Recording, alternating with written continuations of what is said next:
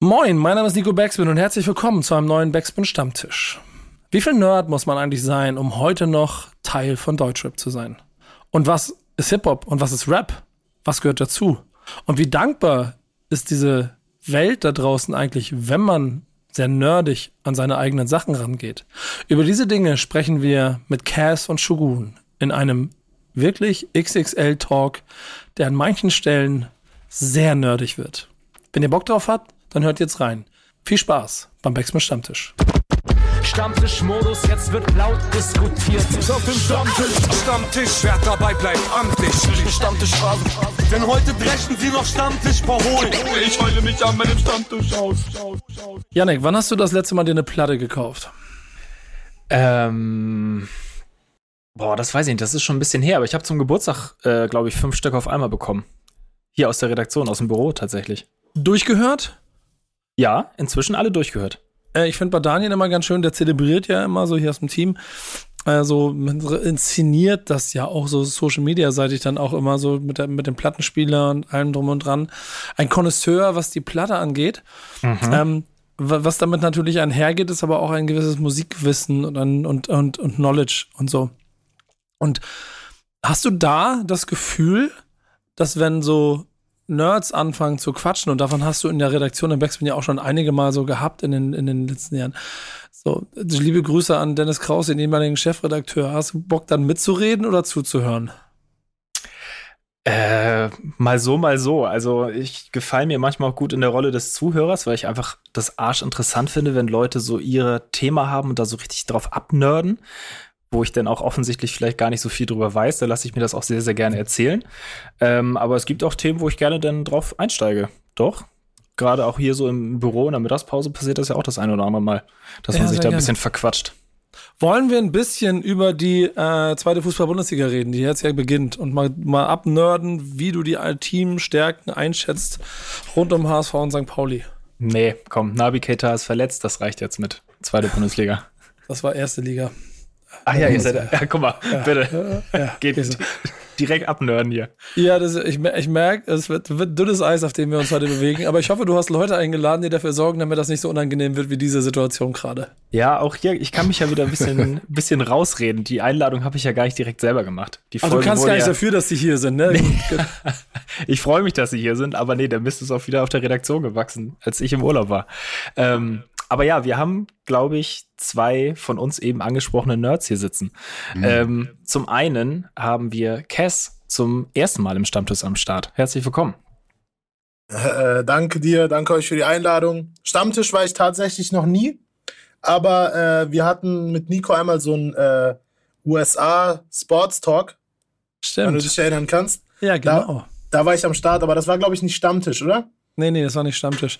Ja. Ähm, würdest du sagen, du bist ein Nerd? Definitiv. Ja, geil. Du bist ja also, schon mal richtig in der Runde hier. Was, was ein paar Sachen angeht, also Fußball bin ich auf jeden Fall am Start. Und äh, Hip-Hop bin ich, glaube ich, auch ein bisschen am Start. Und was war nochmal dein Team? Was war nochmal dein Team? Ju Juventus, Juventus. Juventus war das. Ich habe eine harte mhm. Zeit hinter mir und ja. vor mir. Ja. Aber Stimmt. auch darüber reden wir heute nicht, denn wir haben noch einen. Ich glaube, ich glaub, unser nächster Gast hat ja gar keine Ahnung von Fußball, ne? Insofern. Nee, nee, nee überhaupt nicht. Und auch gar keinen Bock drüber zu reden, aber egal. Ja, halt, ja, doch, Bock schon, aber wird halt, nicht, wird halt endpeinlich einfach dann, ne? Ja. einfach, einfach irgendwelche Sätze droppen und dann mal gucken, wie weit du ich google, ich google, so, ich google, bevor du ihn vorstellst, so lange mal neben oder nebenbei mal den Fußballverein von Minden und dann kannst du mal erzählen, ja, ich glaube, ich glaube, wir haben keinen. Ich glaube, es ist Arminia Bielefeld der nächste. Eieiei. Ja, ähm, wer es nicht schon gehört hat, Shogun ist heute am Start. Herzlich willkommen. Äh, vielen, vielen Dank. Dankeschön. Ich glaube, Nico, wir haben uns das letzte Mal gesehen äh, auf der Splash-Bühne vor im Pressegraben von Shindy und von Age und sind uns in die Arme gefallen, richtig? Ja, wir haben es auf dem Splash auch so dreimal, glaube ich, gehabt. Ne? Dann, dann waren ja. wir bei irgendeinem anderen Act und es waren immer sehr herzliche 20 Sekunden und dann musste ich weiter.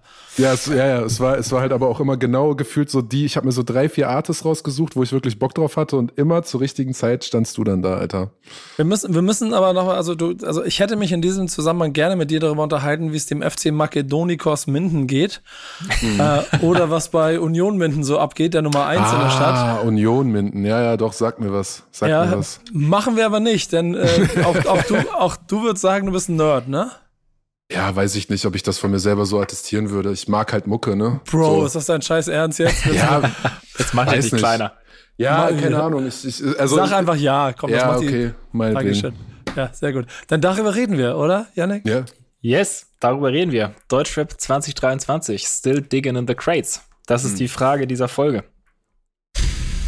Ja, ich muss schon drei Sätze mehr dazu sagen und es am Ende mit einer Frage formulieren, damit wir sowas wie eine Überleitung bauen können. Na, Nico, das ist doch, es liegt doch auf der Hand. Wir haben hier zwei selbsternannte Musiknerds sitzen ähm, und Musik, Musikkonsum, Deutschrap ähm, entwickelt sich ja schon seit längerer Zeit in ja, zwei Richtungen, wenn man das so sagen kann. Äh, es ist auf der einen Seite sehr, sehr schnelllebig, auf der anderen Seite gibt es aber auch viele Vertreter, die immer noch äh, im klassischen Alben denken und sich sehr, sehr tief reingraben in die Materie und ähm, besagte Nerds sind äh, und das Ganze mit einer Ernsthaftigkeit betreiben, die äh, auf einem ganz anderen Level ist.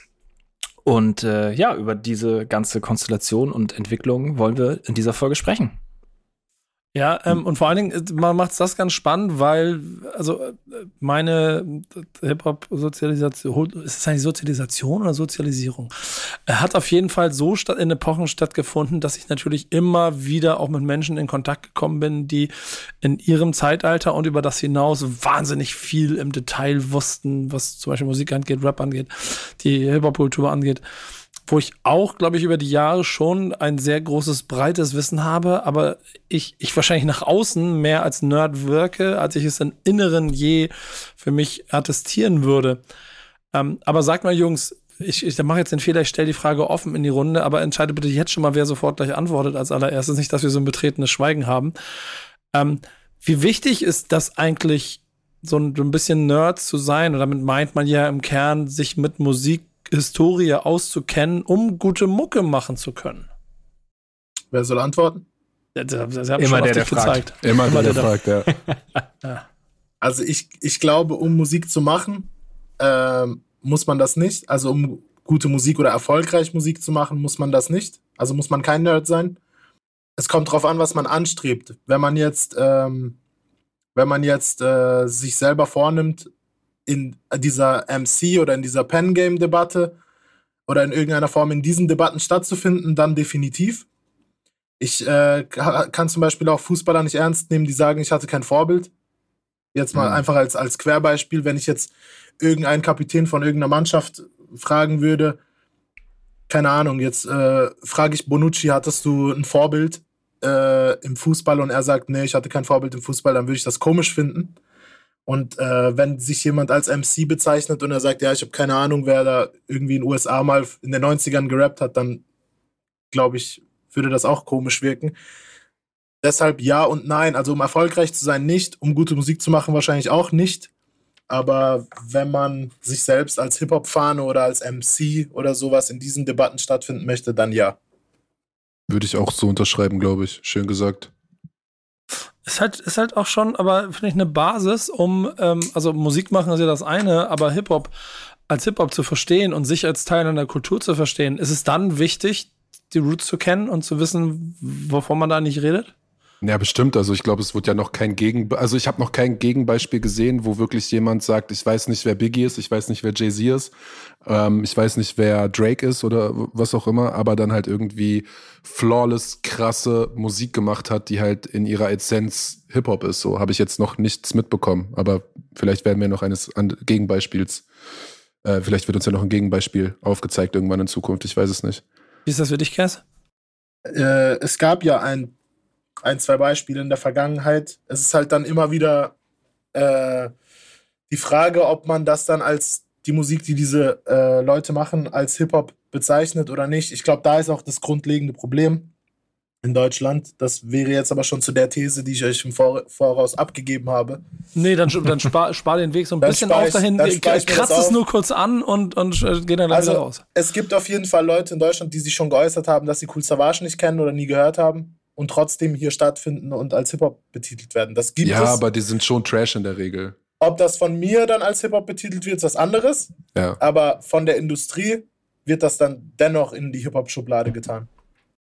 Aber es wäre doch mal total spannend. Also irgendwie fände ich es auch geil, wenn wirklich mal, ob es im deutschsprachigen Raum oder im Ami-sprachigen Raum oder so oder wo auch immer irgendwie jemand Wie krass wäre das, wenn jemand um die Ecke kommt und wirklich sagt, er kennt das alles nicht und das auch authentisch sagt und wir das auch dem abkaufen können, aber die Mucke ist unfassbar. Das wäre so krass. Irgendwie wäre das spannend, ich weiß nicht. Ich weiß nicht, warum mich das so zeigt, aber ich fände es irgendwie übernice. Warum ist euch es denn so wichtig, über das Bescheid zu wissen, was ihr da macht? Und über die Roots und über das Drumherum? Wie ist bei dir? Ich glaube, ich habe da gar keine, ich hab, weiß es nicht, mich, mich, mich hat es einfach immer interessiert. Ich würde sagen, das sucht man sich ja, glaube ich, nicht aus, oder? Das, also wenn ich so persönlich auf mich gucke damals, ich habe mich nicht hingesetzt und gesagt, boah, Rapmusik, das hören die anderen, das will ich jetzt auch hören. Das kam ja irgendwie aus einem selber. So, und Aber es gibt ja schon auf diesem Prozess diesen Punkt von, ich höre einfach coole Mucke, weil sie ihm irgendwie zugespielt wird, zu, ich möchte schon wissen und verstehen, wer das ist. Mhm. Und dann, ich möchte schon wissen und verstehen, wer die anderen neben ihm in seiner Epoche sind. Und dann, ich möchte schon verstehen, welche Platte der Produzent aufgelegt hat, um die Stelle zu samplen. Und ich möchte schon verstehen, welche Wurzeln dieses Sample-Interpretin hatte. So. Ich glaube, es ist einfach der Kulturgedanke. Wenn man wenn man äh, anfängt, sich mit Hip-Hop zu beschäftigen und das für jemand wie wirklich eine Lebensart wird, dann passiert das automatisch. Ähm, für, für mich war das, also für mich ist es ja bis heute, äh, in egal welchem Bereich ich tätig bin, ähm, ist meine Denkensart Hip-Hop. Oder wenn ich irgendwo Musik höre oder wenn irgendwo ich im Ausland bin und Radio läuft oder so, dann passiert es schon automatisch, dass ich manchmal einfach shazame, weil mein Kopf die ganze Zeit in diesem Modus ist, dass, oh, das könnte ein Sample sein oder, weißt du, wie ich meine? Aha. Ich glaube, das ist einfach, das passiert natürlich. Entweder man hat die Begeisterung dafür und lebt wirklich das Ding wie eine Religion in Anführungszeichen oder halt nicht. Aber wo diese Wissbegierde herkommt, von der du gesprochen hast, Nico, also irgendwie zu checken, was weiß ich, Alter, ich weiß gar nicht mehr, was mein erstes Ami-Rap-Album war, aber ich, ich wollte halt bei, bei Maske von Sido und bei Sinnflut von Curse, das waren meine ersten Deutschrap-Alben, wollte ich auf jeden Fall sofort wissen, wer hat die Beats gemacht, wie läuft das ab, warum sind im Booklet, was sind das für große Mischpulte mit vielen Knöpfen, warum ist es so? Aber der Gedanke oder warum ich das wissen wollte, warum es mich so interessiert hat, ich glaube, der Gedanke, das ist, glaube ich, gar nicht so so am Reißbrett runter zu erklären. Ich glaube, wir sind, ich glaube, wir haben uns einfach alle krass in Hip-Hop verliebt und wollten das deswegen alles, weißt du? Also, warum interessiert man sich für irgendeine Sache? Das war einfach so da, es war nicht zugänglich, du musstest irgendwie Dingen und Research betreiben. Ähm, und es war irgendwie, ja, weiß ich nicht, du musstest halt irgendwie dingen, wenn du es verstehen wolltest. Warum wir es verstehen wollten? Ich glaube, weil wir es einfach geliebt haben. So blöd, wie es klingt. Und von, von der Kultur selber geht es dann ja, also dann genau dahin, zu verstehen und zu wissen wollen, was es ist. Dann geht es in die Machart und dann geht es so ein kleines bisschen darum, wie man das macht, was man macht. Und da ist Nerd, Nerdtum, also sich im Detail einer Sache verlieren und vielleicht auch verlieben, wenn man selber Mucke macht, Fluch oder Segen? Fragezeichen. Boah, Cass, bitte du. Bei Musik nee. machen oder generell? Nee, bei Musik machen. Also du kannst auch generell, aber beantworten wir beides, aber Musik machen, in, darum geht's mir. In, mein, in meinem Fall ist es an, also zu Anfangszeiten definitiv ein Segen gewesen, weil man vielen Leuten voraus war, gerade in der Arbeit mit Produzenten zum Beispiel, weil Produzenten sind oftmals Nerds. Und wenn du dann als Rapper in eine Session gehst und du weißt schon, was eine Snare ist, was eine Kick ist, was eine Hi-Hat ist oder was ein Sample ist und sowas, dann ist es natürlich hilfreich. Im späteren Schaffen, wenn ich jetzt bei mir zum Beispiel die letzten zwei Jahre oder drei Jahre Revue passieren lasse, dann ist es auf jeden Fall ein Fluch. Weil, weil das weil die Industrie oder die, das Musikgeschäft sich dahingehend so verändert hat, dass man als Hardcore-Hip-Hopper oder Hardcore-Nerd ständig in diesen Zwiespalt kommt, kann ich das machen, kann ich das nicht machen. Also gar nicht von den Leuten aus, aber sich, sich selber, also ich habe diese Gespräche mit Lars auch sehr oft, das treibt uns, also mich und Lars zumindest teilweise in so richtige, richtige, schon fast Depressionen, so dass man sagt, ey, was mache ich eigentlich? Gibt es überhaupt Leute, die das noch hören wollen und so? Diese Fragen kommen halt und deshalb würde ich sagen, äh, heutzutage kann das schon auch schnell ein Fluch werden, so. Wieso ist Lars eigentlich nicht hier gerade? Ja, ist eine gute Frage. Weil Also- wir grundsätzlich zwei Gäste haben und dann einer von euch beiden nicht hier wäre. Äh, Na, das, hätte, das hätten wir schon hingekriegt. Nee, das hätten wir nicht hingekriegt. Wir haben hier ein, Okay. Grund, wir haben hier ein Okay. Grundprinzip, mein Okay, Lieber. entschuld, Das, entschuldige. das ist ein Stammtisch mit vier Kanten, vier Ecken, vier Sitzplätzen und ein so einem Aschenbecher mit so einer Stammtischglocke in der Mitte. ah, okay, ich verstehe. Ich Es verstehe. bleibt alles so, wie es Das ist. bleibt alles so, Aber- wie es ist. Aber es ist genau das, was Cass gerade meinte. Ich habe ja auch, ähm, also diese Gespräche mit Lars sind auf jeden Fall ziemlich hochfrequent und eindringend in letzter Zeit geworden. Ähm, und da geht's halt irgendwann auch ganz viel einfach um, um Geschmack erstmal in erster Linie. Also Lars und ich, wir, wir fucken uns halt auch immer, und Cass, du wirst es ja bestätigen können, so, ey, die Industry ist halt so, oder die Protagonisten sind halt oft einfach so wahnsinnig geschmacklos, was ja subjektiv ist, aber, aber Alter, diese, Jetzt, diese, jetzt pass hol auf, nein, nein, nein, langsam. nein, nein, nein, nein. Doch, jetzt hole ich dich langsam mal aus deiner Zurückhaltung da raus. Sehr gut. Ja, los. nein, ich, mein- ich meine ich meine das ja nicht böse, aber diesen, diesen Geschmack, also man, man sieht es auf dem Tape nicht, dass ich gerade Anführungszeichen setze, so, äh, dieser Geschmack in Anführungsstrichen, der resultiert ja daher, dass wir kulturell gedickt haben und dass das unseren Geschmack geprägt hat. Und das ist halt irgendwie, das ist halt wirklich, ich meine, das ist jetzt ein bisschen off, ne, aber das ist halt teilweise so alleine, also ich bin irgendwie, ich sehe mich selber irgendwie mehr als, so für mich sind Beats irgendwie viel wichtiger als so das, also klingt irgendwie komisch, aber als, als Raps oft irgendwie, ähm, in der, in der, im Schaffensprozess zumindest. Und wenn ich halt teilweise höre, was wir so auf den ersten oberen Chartplätzen haben, alleine was so Sound, was Mix, was Soundauswahl angeht, ne, da denke ich mir halt einfach nur so, Alter, das, das ist ja hinten und vorne nicht zu Ende gedacht. Und wenn ich dann mit solchen Approaches an meinen eigenen Geschmack ins Studio gehe, dann ist es halt, also ich habe bis jetzt, ich habe das Gefühl, es war mir noch nie von Vorteil, ähm, irgendwie krass gedickt zu haben, mich irgendwie krass sozialisiert zu haben, mit Musik auch irgendwie rückwärts gedickt zu haben. Ähm, weiß ich nicht. Ich hatte mal, ich hatte mal eine Session, das war für mich total bezeichnend. Da habe ich, da wollte ich halt den Producer, ich sag jetzt seinen Namen nicht, der halt auch irgendwie 20 Jahre älter ist als ich, den wollte ich halt überkrass beeindrucken und habe, ähm, es war so ein Sample Beat und ich habe ein Verse geschrieben und hatte eine Referenz. Es war irgendwas mit äh, Impeach the President, Honey Dripper Referenz und habe das Drum Break von Honey Drippers, was ja auch das Sample, was Biggie, glaube ich, bei Juicy, was Puffy bei Biggie von Juicy gesampelt hat und so weiter, habe ich das da so reingebaut und dann sitze ich halt im Studio und denk so, okay, wenn, wenn die jetzt das Ding abspielen und die checken ja sofort diese Referenz, dann drehen die halt durch und ich bin deren Goat und so und das hat halt einfach niemand verstanden und so, ja, können wir die Drums wieder rausnehmen, die sind ein bisschen muffig und ich war so, okay, Alter, so, dann, es ist also safe halt die ganze Zeit Fluch bei mir, Alter. Ja. Ich kann mir diese Situation Also- richtig vorstellen. Kann ich unterschreiben, auf jeden Fall. Also das so, ja. mit, Ja. Mit, mit, mit, Refer mit Referenzen und sowas zu punkten bei einem breiten Publikum und so, das ist Ja. in Deutschland unmöglich. Also es ist einfach wirklich unmöglich. Ich glaube einfach, dafür ist die Kern, Kern Hip-Hop-Szene halt einfach leider Gottes nicht groß genug. Preach. Genau das. Punkt. Ich, ich, ich finde es an der Stelle aber auch so trotzdem immer schön, wenn es Menschen gibt, die so abnörden. Und, und Yannick, letzte Woche hatten wir als Classic mit Kid Cudi so ein Beispiel, das, äh, glaube ich, für den Normalverbraucher vielleicht über einen Song, aber nicht im Detail über, über das komplette Werk erschlossen ist. Wenn du jetzt Mhm. einen Durchschnitts-Rap-Fan fragst, Kanye West aber schon.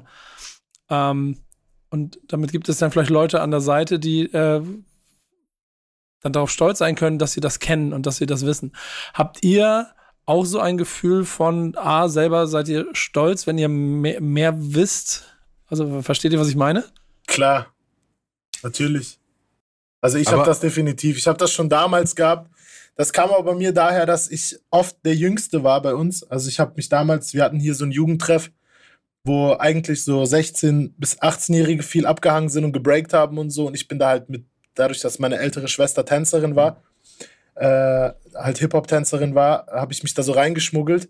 Und man hat halt versucht, so mit denen mitzuhalten und die kannten halt schon DMX und die wussten, wer Swiss Beats ist und so. Und Ja, man, Mann. wusste das, man wusste das selber nicht. Dann hat man versucht, da mitzuhalten und das hat einen natürlich äh, ge gefördert und gefordert. Aber ja, heutzutage, heutzutage hat man das in Sessions oft mit äh, anderen Künstlern auch. Ich erinnere mich zum Beispiel an eine Situation, da waren wir im Bietigheim, da war Videodreh von Shirin und Kitty Cat zu deren Song. Und da war ich dort und habe mit Lars zweieinhalb Stunden so abgenördet, dass irgendwann einfach Shirin kam und gesagt hat, warum wisst ihr so viel darüber und so? Sie, wird das, sie würde auch gern so viel darüber wissen. Was mich aber dann auch beeindruckt hat, weil das mir gezeigt hat, dass sie eigentlich voll Bock hätte, auch so viel, weißt du, ich meine? Deshalb, also manchmal ist es cool und manchmal bringt es auch einfach gar nichts. Ja. Ey, ich glaube, ich glaube, da, da haben wir auch relativ viel gemeinsam, was, was so dieses Ding angeht, von dass wir irgendwie die Jüngsten im Kreis waren und uns dann irgendwie behaupten wollen und so. Aber wir beide haben halt auch einfach dieses Glück, dass wir diese Hardcore-Nerds wie Lars und Shindy und sowas kennenlernen durften. Und also ich hatte für meinen Teil erst so das Gefühl, als ich die kennengelernt habe, habe ich mich verstanden gefühlt. Vorher war so, für wen? Ja, ja. Janik, wie ist es mit dir, mit, mit Leuten, die zusammensitzen in einem Raum? Weil ich finde, das äh, ist immer ein, wie kennst du nicht? Gefühl, dass mich selbst als Teil dessen, was ich mache, wenn ich mit Leuten manchmal zusammenspreche, so äh, unangenehm hinterlässt. Und trotzdem habe ich das Gefühl, dass genau das, was ich weiß oder was ich mitgenommen habe, so ein bisschen die DNA von dem ist, was mich nah an der Kultur hält. Wie ist das bei dir? Also ich muss sagen, ich habe bisher jetzt in dem Sinne noch nicht die Erfahrung gemacht, dass ich auf jemanden getroffen bin, der jetzt so Oberlehrer Der mehr weiß mehr, als du. Ja, das auf jeden Fall, das definitiv, aber bisher, wie gesagt, nicht die schlechte Erfahrung gemacht, mir da oberlehrermäßig irgendwas erklären lassen zu müssen. Das war immer irgendwie ein sehr angenehmer Austausch so auf Augenhöhe und das, das finde ich dann halt auch total angenehm und das ist ja irgendwie auch so ein bisschen Hip-Hop DNA. Also wenn man jetzt, ne, Each One Teach One, so, da geht es ja genau darum, dass man nicht irgendwie damit angibt, dass ich jetzt so viel mehr weiß als du, sondern dass ich halt einfach auf Augenhöhe mein Wissen weitergebe oder mir Wissen von irgendwo, irgendwo anders herhole. Ähm, mhm. Also von daher nur, nur gute Erfahrungen mitgemacht. Und was ich im Eingang schon sagte, so ich, ich feiere das auch. So, keine Ahnung, jetzt wann ist der rausgekommen? Vor ein paar Wochen der, der Podcast Falk und Shindy zusammen, wo sie, wo sie das Album irgendwie auseinandernehmen und die Samples durch und was auch immer. Finde ich geil. So bin ich selber nicht der Typ für, der, der so Ahnung von diesem ganzen Sample-Ding hat. So, aber höre ich mir übel gerne an, natürlich. Es ist ja auch so, wenn man, wenn man äh, groß wie klein Dinge hört, also auch von aktuellen Künstlern und auch selber auf Referenzen trifft, dann ist es auch immer ein geiles Gefühl, dass man die also, dass man da nerdig auf dem gleichen Level ist wie der Künstler, mit dem man vielleicht sonst nichts zu tun hat. Ne? Habt ihr durch dieses nerdige Menschen in, äh, in, dieser Szene kennengelernt und vielleicht auch schätzen gelernt, wo ihr vorher nie gedacht hättet, dass ihr vielleicht sogar eine Verbindung zueinander Lars, aufbauen könnt? Lars, Lars, also das Verhältnis von mir und Lars ist so angefangen. Also ich habe, äh, Lars kennt alles und dickt sich durch alles durch und wir haben hier ja unsere unsere Urlegenden aus Minden, Italien, Reno und Germany. Und Germany hat eine Platte gemacht 2019 oder 20, wo ich einen Verse drauf habe. Das war so ein Mammut-Song, so alle, die mal irgendwie mit Minden affiliated waren, Curse und so weiter, hatten halt irgendwie einen Zwölfer drauf. Und ich habe halt ähm, eine Westside Gun Reference gehabt in dem Song. Und daraufhin hat Lars mich halt angeschrieben und äh, meinte so, okay, oh, oh, krass, du kennst die schon, weil das war halt sehr early adopted. Ich glaube, der, das Video kam sogar 2018 oder so raus wo jetzt halt dieser ganze Griselda-Film noch nicht so noch nicht so krass irgendwie am Start war. Ist so geil, noch nicht so krass am Start war. Ich würde behaupten, Griselda ist bis heute nicht in Deutschland krass am Start. Auf jeden Fall. Ja, ja in der, also in der Bubble, wo wir uns bewegen, schon anders, aber, aber ja, ja Westside Gun, ja. Westside Gun sagt halt einfach Touren ab und so, ne? Und kleine Shows, so. Ja. Trotzdem, ja. da sind wir, da sind wir im Nerdtum, Digga. Ich, ich unterhalte mich mit Leuten, die nicht auch der Meinung bin, dass sie Rap kennen und ich würde nicht behaupten, dass ich ein Griselda-Nerd bin und das auseinander äh, nehmen kann. Und trotzdem bin ich denen einfach weit voraus, dadurch, dass ich weiß, wer die sind. Ja, aber und wie was gesagt, sie machen. Ich, ich habe Lars dadurch kennengelernt. So. Und ja. dann, haben, dann sind wir nach Bietigheim gefahren und haben sieben Stunden Autofahrt nur über Benny, Conway, Westside, Flea Lord und so weiter geredet einfach. Ja, ja, geil, geil, geil. Wie, wie ist das bei dir, Kess? Hast du Leute getroffen und kennengelernt, von denen du gedacht hast, okay, Alter, hier ist ja schon eine scheiß Verbindung, das im, im, im, im echten Leben wären wir wahrscheinlich nicht an einen Tisch gekommen? Also ich, ich um jetzt, um jetzt mal nicht Lars zu sagen, würde ich ja. sagen, jemand, jemand, wo ich, äh, also wo auch anderweitig, äh, wo man sich auch anderweitig wahrscheinlich verstanden hätte, aber wo ich sehr überrascht war, wie krass nerdig es dann doch ist, war, äh, und der mir auch eine ganz andere Seite nochmal geöffnet hat von Sachen, wo ich mich gar nicht mit beschäftigt hatte, war einfach damals, als ich Manu getroffen habe, Manuelsen. Mhm. Er war. Ah, interessant. Das denkt man gar nicht zum Beispiel. Also, das denkt man jetzt, wenn man ihn seit 2018 kennt, auf jeden Fall nicht. Du, Nico, wahrscheinlich, wenn du damals Snagger und Pillard und Manu äh, kennst, dann weißt du wahrscheinlich, wie viel Ahnung der von Dipset und so haben muss. Aber als ich ihn getroffen habe, ich war mies, ich war mies West Coast, äh, West Coast nerdig unterwegs.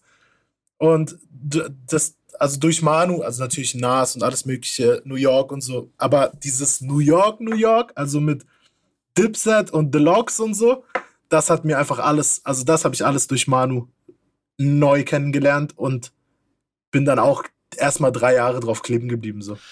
Aber, aber ist, also da muss ich mal kurz hinterher, weil ich gerade A, safe und ich finde es auch ganz ehrlich, komplett so neutral wie möglich formuliert, weil jeder da draußen, der in diesem Kosmos unterwegs ist, hat das natürlich volle Berechtigung, seine Wege zu, so zu wählen, wie er sie wählt. Aber ich, bei, bei gerade wenn du Manuelsen ansprichst, wie weit weg wir in seinem, in seiner Tagesrealität und dem, was man öffentlich wahrnimmt, davon sind, über Musik zu reden, von dem Punkt, wo er eigentlich herkommt und was für Impact er auch hinter den Kulissen und auch vor den Kulissen in seiner Karriere schon gehabt hat, ist einfach wirklich schade. Denn es ist genau einer dieser Nerds, mit denen du dich lange über Dinge unterhalten kannst. Mann, der typ, hat, der, der Typ hat mit 19 diese Jan van der Thorn Sachen und so gemacht. Also mit Jan van der Thorn und so, ne? Der ist ja wirklich, der ist ja begnadet in jeder Hinsicht. Ja, ja. Und Ja, also bewandert nicht halt mal, auch. nicht mal das. Also Leute, Leute, Leute kriegen heute, Leute schieben heute irgendwie äh, Dings. Leute sind heute begeistert, wenn Luciano nach LA geht und miese Videos dreht und so. Wenn ich damals denke, vorbei, Ja, Mann. vorbei Video 2007 von Manuelsen. Er ist einfach wie P. Diddy in LA, gerade frisch bei Deluxe gesigned und dreht da Videos mit, mit 30 Eulen in einer Villa mit Pool. Das Ja, war, Mann. Und macht das noch war- einen Six-Werbespot Ich dazu. wollte gerade sagen, Genau. Alter, und dann noch dieses Sixth Placement, Alter, Ja, vorbei. ich habe ich hab einfach bei Sixt gearbeitet, als diese Werbung rauskam. Autos geputzt, Alter, später, als diese Werbung Wow. im Fernsehen lief. Wie, wie, geil, wie geil ist die Geschichte denn, Alter, Das, eigentlich? ist- das ist, das ist un, unglaublich. Wirklich unglaublich. Er hat auf jeden Fall, er wäre auch ein Kandidat für, äh, für so eine Nerdrunde, auf jeden Fall. Ey, ist geil. Ja, also definitiv. Das ist auch total interessant. Und ich glaube, es ist auch am Ende das Schöne an dieser Kultur, dass es verbindet. Und wenn du dann aber die Mucke machst, ist es natürlich, also Detailverliebtheit kann dazu führen, dass man sich in der Kunst und im Detail verliert. Das wissen wir alle. Und jeder da draußen kennt genug Beispiele von Musikern, äh, die vielleicht genau diese Probleme hatten, dass sie irgendwie sich auf diesem Weg irgendwann verloren haben. Auf der anderen Seite ist, gibt es dadurch natürlich aber auch eine unheimliche Möglichkeit, wenn man so detailverliebt ist, sich an den Referenzen, die man findet, abzuarbeiten und sie selber sich zu improven, also selber besser zu werden und besser zu werden in dem, was man macht. Rap, Rap ist, was das angeht, für mich ja etwas, mit dem ich mich jetzt seit Beginn an beschäftige. Und seitdem ich es inhaltlich stärker mache, auf journalistischer Ebene, bin ich immer wieder auf Rapper getroffen, Rapper, RapperInnen getroffen, Rapper amerikanisch gesprochen, schöne Grüße, ähm, die mir Vorbilder genannt haben, die ich mir dann angehört habe, wo ich gedacht habe, ja, Bro, aber ich, ich, ich weiß nicht. Und gerade diese 2000er New York Sachen, ne? Styles P, Jadakiss. Ich wette, ihr beiden könnt beide nicken und könnt sagen, ja, geil, krass, krasse Leute, mega, wie der da das gemacht hat und so. Und für mich ist so, ja, aber irgendwie ist das Gesamtprodukt nicht so geil, wie ich es mir wünsche. Trotzdem weiß ich bis heute, wenn wir 2023 irgendein Remix von irgendwas haben, dass wenn Name, Name Number One Rapper ASAP Rocky irgendwas machen würde, er würde einen von beiden damit draufsetzen. Einfach nur als, als Reminiszenz für, das waren die krassesten Motherfucker. Ja, res Respect der Architekt halt, ne? Ja, Punkt. Aber das ist eine un undankbare Situation, die du hier gerade schaffst. Entschuldigung. Aber ähm, da muss ich jetzt Aber eine bis- Fra Frage nee, bis- ran formulieren. bis- Ja, das würde mich noch interessieren. Aber bis wo geht denn dieser Respekt? Also, ich habe da letztens schon ein paar Mal hier drüber nachgedacht, weil wir haben, so als kurze Einordnung, wenn man hier äh, Redaktion sich bewirbt, wir haben immer so ein kleines, so ein, so ein Hip-Hop-Rap-Quiz. So. Einfach um so ein bisschen zu checken, so die Leute, die sich hier bewerben, haben die irgendwie ein bisschen Plan oder ist das irgendwie eine komplett andere Ecke? So, denn äh, werden wir halt einfach. Ohne Spaß jetzt? Ohne Spaß? Ja, ja, aber das ist natürlich kein Einstellungskriterium. So, das ist auch so ein bisschen just for fun irgendwie so. Hey, das aber ist ja unfassbar. so, und dann sind da halt auch so Fragen drin, keine Ahnung, von wem ist zum Beispiel Ilmatic. So. Und du merkst jetzt mit jüngeren Jahrgängen, die jetzt einfach bei uns äh, äh, landen, Jetzt dass die wird's Frage spannend. denn, nee, die dann teilweise einfach, dass die Frage nicht mehr beantworten können. So, und ich frage mich immer so, muss das jeder wissen? Ich, Oder ich gibt es irgendwann, ist irgendwann so der Punkt gekommen, wo du sagst, ja gut, du bist jetzt aber so jung, das musst du jetzt eigentlich gar nicht mehr wissen, weil du bist von ganz anderen Sachen beeinflusst worden. Bevor ihr antwortet, Jahrgang. Welche Jahrgänge seid ihr? 93. 93? 92. Und du? 91. 91. Das heißt, alle gerade quasi, ihr, ihr, habt noch, ihr, ihr, ihr, habt, ihr habt noch nicht euch klar ausdrücken können äh, in eurer Lebenssituation, als dieses Album rausgekommen ist. Jetzt bitte die Antworten. Zu Ilmatic oder was? Ja, genau. Also ihr seid äh, geboren, das Ding ist wann, 93, 93, 94. Ja, also, also für, für mich, für mich ist ein ganz guter, für mich ist ein ganz guter, ach, ist eigentlich auch gerade sehr romantisch und schön. Ich bin äh, an dem Tag, an dem ich Nas-Fan geworden bin, den Tag habe ich mit Cass verbracht, witzigerweise. ähm, das war nämlich das Wu-Tang-Konzert in der Wuhlheide, weil ich war, also Nas Ilmatic war meine erste Vinyl, die ich mir gekauft habe. Das war auch der Grund, warum ich angefangen habe, Platten zu sammeln. Aber es war bei mir so dieses, ich nenne das immer so die Breaking Bad, äh, das Breaking Bad Syndrom, wenn dir alle Leute sagen, du musst das hören, du musst das gucken, das ist das Krasseste. Und ich war so, ja, dann höre ich es mir irgendwie, nee, habe ich keinen Bock. Und ich fand Ilmatic immer krass für das, was es ist. Ich habe das gecheckt mit den Beats. Ich war so, okay, ich kann mir vorstellen, dass das 94, als es rauskam, das Allerkrasseste war. Ich selber habe das nicht oft gehört. Ich bin erst Nas-Fan geworden, als ich gesehen habe, wie der aus Wu-Tang Wu-Tang gemacht hat auf der Bühne, indem er einfach so One Turntable and a Mic und einfach gegen diese zwölfköpfige Band alles gekillt hat. Da habe ich es halt erst verstanden. Trotzdem weiß ich ja, was der Typ gemacht hat, aber ich werde es nie so verstehen wie wahrscheinlich du, Nico, der dabei war, als es rauskam. Wahrscheinlich nicht, aber man kann ja so, wenn man es schafft, irgendwie objektiv zu sein und irgendwie so objektiv, wie man bei Kunst sein kann ähm, und darf, halt zu checken, okay, wow, es ist wirklich unfassbar seiner Zeit so raus. Aber auch dann, sorry, zeigt mir ein Italo Reno im selben Atemzug ein Do or Die von AZ, was kurz vorher rauskam und sorry, ich finde die Platte krasser. Aber find's auch nur krasser, weil du auch, also wenn, du- wenn du Film, Filmkritiker wirst, würdest du nur französische Schwarz-Weiß-Filme gucken, oder? Oh. oh. Drop. Nee. Ich gebe die Frage, ich, Cass, was ist, Los, Cass, Cass, sag mal, mu- muss man, muss man Ilmatic kennen? Ich muss Ilmatic kennen, ja. Nee, aber wenn du, wenn du dich jetzt, wenn du dich jetzt mit jungen 20 Jahren, geboren 2000, irgendwann bei, einem, bei, bei der Backspin bewirbst, musst, du- musst du Ilmatic kennen. Auch. Wenn ich, mich bei der, wenn ich mich bei der Backspin bewerbe, muss ich es kennen. ja, Ja? safe. Also, Warum? wenn, ja, weil, weil das, das ist wie, also, das ist wie wenn ich mich bei der FIFA bewerbe und ich kenne Pelé nicht. Den kenn ja sogar ich, Alter. Also, weißt du, wie ich meine? Das ist so, das ist, es gibt halt so Essentials. Und wenn ich mich bei einem, bei einem Hip-Hop-Medium bewerbe, das Backspin heißt, und ich Ilmatic nicht kenne, dann muss ich meine Berufswahl wahrscheinlich überdenken. Meine Meinung. Ähm, ob man das als Hip-Hop-Fan, der jetzt 18 ist, kennen muss? Nein, muss nicht. Es kommt Ja, natürlich, es kommt natürlich auch darauf an, also für mich ist jetzt ein Hip-Hop-Fan, der 20 ist und zu mir kommt sagt, ich kenne Ilmatic nicht, der ist für mich jetzt nicht automatisch Schmutz. Weißt du, wie ich meine? Es ist, äh, es kommt oft darauf an, mit wem man reinkommt äh, in, in die, in die Hip-Hop-Szene. Wenn, dein, wenn, deine erste, wenn deine erste Liebe, beispielsweise, weil ihr es vorhin genannt habt, Kid Cudi ist, dann musst du Ilmatic wahrscheinlich nicht kennen. Aber wenn du dann in, de, in, in, in deiner Ära dich heavy auskennst und weißt, warum ASAP ASAP ist und warum Kid Cudi Kid Cudi ist und was, wie Kid Cudi Kanye beeinflusst hat, also wenn du das alles weißt, dann habe ich trotzdem, dann kann ich trotzdem was Nerdtum Respekt vor dir haben. Weißt du, wie ich meine? Also deshalb, man muss es kennen, wenn man sich bei der Backspin bewirbt, man muss es nicht kennen als junger Hip-Hop-Fan. Ja, Mann, voll. Tr trotzdem ist es ja wahrscheinlich aber auch, und das ist ja dann, der, das schützt so ein kleines bisschen das Alter davor, vielleicht auch manchmal gar keinen Zugang dazu. Und das bringt mich nämlich auf eine Idee. Äh, Jan Janik ist der Zeuge. Ich denke seit ungefähr, das ging in der Pandemie los, seit bestimmt zwei Jahren über ein Format nach, das ich schon immer machen wollte, indem ich quasi meine ganz eigene Sichtweise auf diese Legacy, die wir haben, national, international, die komplette Kultur, einmal so ein bisschen den Leuten transportiere. Denn ähm, ich merke das auch und es geht, das, geht, wenn ein 20-jähriger Ermatic nicht kennt, ist, bin ich auch dabei, ist nicht schlimm. Und trotzdem wäre es irgendwie geil, wenn du der Meinung bist, du bist Hip-Hop, dass du zumindest mal reinhörst, anguckst und vielleicht im Zweifel selbst ein kleines bisschen verstehst und dir erklären lässt, warum das so krass ist. Und äh, warum es so wichtig war. Und, und ich bin voll bei dir, äh, Shurun, was du gesagt hast. Du kannst diese Momente nicht nachempfinden. 93 Till Infinity ist für mich wahrscheinlich der größte Rap-Song, der je entstanden ist. Aus der Situation heraus, ich weiß noch genau, wie dieses scheiß Video-Premiere bei UMTV Raps gefeiert hat. Ja, so alt bin ich, liebe Grüße.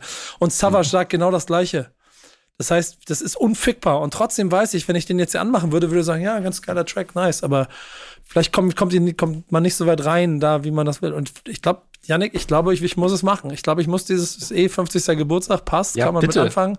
Bitte, jetzt haben wir es hier, jetzt haben wir es hier live und in Farbe, wollte ich gerade sagen. Jetzt bist du hm. festgenagelt. Du, du weißt, du wir weißt, reden ja schon die ganze Zeit davon. Ja, genau, ja. Seit, seit fast zwei Jahren davon, dass ja. ich einfach mal ein Format mache und den Leuten mal zum Geburtstag erkläre, warum im Medic oder was im Medic eigentlich ist und warum. So, vielleicht machen wir das mal. Finde ich total wichtig. Ich ähm, würde schauen. Ja, geil. Freut mich. Vielleicht, vielleicht mache ich das. Da, da, da, kommen ja dann, und wir haben ja von euch beiden noch Themen, mit, die eigentlich so schön mit reinfassen in das Ganze. Mhm. Denn, Shogun, wir fangen mal bei dir an. Mhm. Ähm, das sind alles Alben. Und das ist alles etwas, was natürlich aus einer anderen Zeit kommt und da man eine andere Haptik hat, aber auch ein anderes Konsumverhalten, ein anderes Verständnis der Musik gegenüber und so weiter und so fort. Und ihr beiden sind jetzt auch, seid auch gefangen in dieser grausamen Welt des Streamings, wo es nur um Zahlen und den nächsten Donnerstag 23.59 Uhr geht. Und jetzt redest du, hast ein antizyklisches Thema mitgebracht. Ich jetzt, ja. Ja, ja ich habe das, ich hab das Thema das Format des Albums und vor allen Dingen äh, in Bezug auf, also besonderes Augenmerk auf physisch. Ähm, also ne, CD, Vinyl, Shellac-Platte, Tape, was, was, auch immer, äh, weil ich es einfach gerade irgendwie, weil ich das Gefühl habe, es, es muss sich gerade so, also es schrumpft sich, glaube ich, gerade wieder so ein bisschen, so ein bisschen gesund, was irgendwie diese ganze Masse des, des ähm, Streaming-Riesen irgendwie angeht und ja auch, ich verfolge das gar nicht so sehr, aber der Talk ist ja auch irgendwie gerade, dass die Zahlen zurückgehen. Korrigiert mich da gerne, wenn ich falsch liege, irgendwie von den großen Artists und so. Ähm, und auch, und auch die, die, die View-Zahlen irgendwie auf YouTube und so weiter. Und auf der anderen Seite, und das mag halt auch ein Bubble-Gedanke sein, also es mag auch wirklich irgendwie nischig sein, ähm, und von mir auch gerade komplett influenced, weil ich jetzt gerade letzte Woche mein Album rausgebracht habe, ähm, gehen halt Leute wie Audio und Yesin auf die zwei, ähm, durch physische Verkäufe, dadurch, dass sie halt ein gutes Album machen. Und ähm, ja, genau. Und das finde ich halt irgendwie gerade spannend, dass es da, ob es da irgendwie eine, eine Gegenbewegung gibt, die sich gerade anbahnt, oder ob das äh, vielleicht einfach nur ein Bubble-Gedanke ist und ich das vielleicht einfach nur gerade so mitbekomme, weil ich mich ein bisschen rausgenommen habe aus diesem ganzen ähm, Streaming-Kram. Ich glaube, okay, es ist kein mal. Bubble. Oder, oder also, also ich, ja, gerne. Fang du an. Also für mich ist es, ist es kein Bubble-Gedanke. Ähm, ich sehe das eigentlich sehr, sehr ähnlich wie du. Es gibt überall so, so Speerspitzen oder nennen wir es gallische Dörfer, wie auch immer, die quasi diesen, genau diesen Weg verfolgen und ihn aber auch ganz, ganz bewusst verfolgen. Und natürlich ist auch irgendwie so dieses Vinyl-Ding auch so ein bisschen, glaube ich, nicht von Hand zu weisen, gerade wieder Trend. Das ist auch einfach irgendwie cool, wieder Platte zu hören und sie sich mhm. ins Regal zu stellen und Ne? Sorry, Daniel, ja. aber das denn bei Insta zu posten, so wie Daniel am Anfang gesagt hat. Ähm, aber die Platten verkaufen sich ja nicht nur, weil es halt Platten sind, so, sondern genau, was du eben angesprochen hast, es müssen halt auch geile Platten sein. Und man muss sich ja. halt hinsetzen und von A bis Z ein rundes Album machen, was denn auf dieser Platte landet. So, und da gibt es einfach genug Leute, die da richtig Bock drauf haben, ähm, die vielleicht auch Streaming müde sind, so, die da ja. Zeit und, und Bock rein investieren und das, das hörst du am Ende und das feiere ich und das wird, glaube ich, auch immer gefeiert werden. Was ich halt, was, was ich halt so spannend finde oder worauf ich halt andersrum warte, weil ich will, lass mich gerne von einem, eines Besseren belehren, worauf ich halt warte, ist, ich möchte einen Deutschrap oder einen Rap-Klassiker, der kein Album ist. Ich hätte halt jetzt irgendwie gerne mal einen Artist, der sich irgendwie eine Legacy aufbaut. Also, das heißt, ich hätte gerne, aber mich würde es positiv überraschen, wenn, wenn, wenn wir einen Artist bekommen, versteht ihr, was ich meine? Der eine Legacy oder ein Classic irgendwie droppt aber kein Albumkünstler ist, weil bis jetzt ist es für mich ausgeblieben. Also egal wie neu und wie krass irgendwie, wenn du dir halt einen Travis anguckst, du guckst dir einen Drake an, du guckst dir Kendrick an. Äh, in Deutschland ist es aber genau das Gleiche so. Die ganzen Classics und selbst streamingstarke Sachen wie Palmos Plastic oder so, das sind Neo-Classics geworden, weil das Album halt das Album ist. Irgendwie. Jedenfalls glaube ich das. Und mich würde mich würd mal interessieren, ob wir irgendwann wirklich so ähm, vielleicht einfach mal wirklich jemanden haben, der ein sophisticated äh, Classic oder, oder Legacy-Künstler wird, ohne dass er Alben macht. Weil ich glaube, dass, da führt kein Weg drum herum. Ich glaube, du musst für ein Classic ein Album machen. Der Meinung bin ich auch, wenn ich zu dem vorher noch was sagen kann. Ja, logisch. Ähm, ich bin da ein bisschen anderer Meinung, was diese Chartplatzierungen von physischen Verkäufen und so angeht, weil in meinen Augen muss man eine Marktanalyse immer machen, wenn alle dieselben Spielregeln hätten. Und wenn wir jetzt Spotify wegtun und alle wieder CDs verkaufen würden, dann würden wahrscheinlich trotzdem die Leute hochcharten, die jetzt auch bei. Also sagen wir so, wenn, wenn Spotify, wenn Spotify jetzt nicht in die äh, nicht in die Charts zählen würde, jetzt beispielsweise, oder alle Streams, die aus Playlisten kommen, nur die mhm. Streams, die aus Playlisten kommen, nicht für die Charts, dass die Playlisten quasi nur Werbung wären für den Song, aber nicht damit rein keine Punkte geben. Weißt du, wie ich meine? Mhm, voll. Dann, dann würden die Charts definitiv anders aussehen als heute. Aber wenn wir jetzt sagen, okay, alle müssen auf Spotify stattfinden und es gibt gar keine physischen Verkäufe mehr, dann würden dennoch, glaube ich, die Leute, weil die Big Big Artists machen ja gar keine physischen Sachen mehr so. Also viele. Die, ja. machen dann, die machen dann ein paar Boxen und so für Umsatz. Aber ich glaube, dann würden trotzdem die Superstars höher charten als jetzt beispielsweise Audio und Yesin oder so. Weißt du, wie ich meine? Ich denke, dadurch, dass die das nicht mehr machen, dass es gemütlich für die geworden ist, jeden Donnerstag oder jeden zweiten eine Single zu droppen und sehr viel Geld zu verdienen, macht man sich die Mühe einfach gar nicht mehr oder den Invest, da jetzt irgendwas physisch zu machen. Dadurch ist die Lücke entstanden, dass Leute, die sich langsam, langsam eine Fanbase aufbauen und diese 500, 600 Leute haben, die was physisches kaufen, Top 10 zu charten. Mhm. Weißt du, wie ich meine? Wenn es diese Lücke mhm. aber nicht geben würde, wenn alle jetzt immer noch CDs und physisch machen würden, dann wäre diese Lücke nicht da und dann wäre Hip-Hop wieder in den 80er bis 100er, also diese Nerd-Themen, sage ich mal. Das denke ich. Die Lücke ist natürlich nice, dass man die jetzt hat, weil jetzt, wenn du in einer angenehmen Woche irgendwie 500, 600 Dinger weghaust, auch Bundles, kannst du schon Top 10 charten.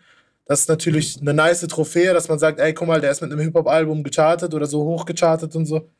Aber im Endeffekt ändert das ja nichts an der tatsächlichen Zahl, wie viele Leute das hören.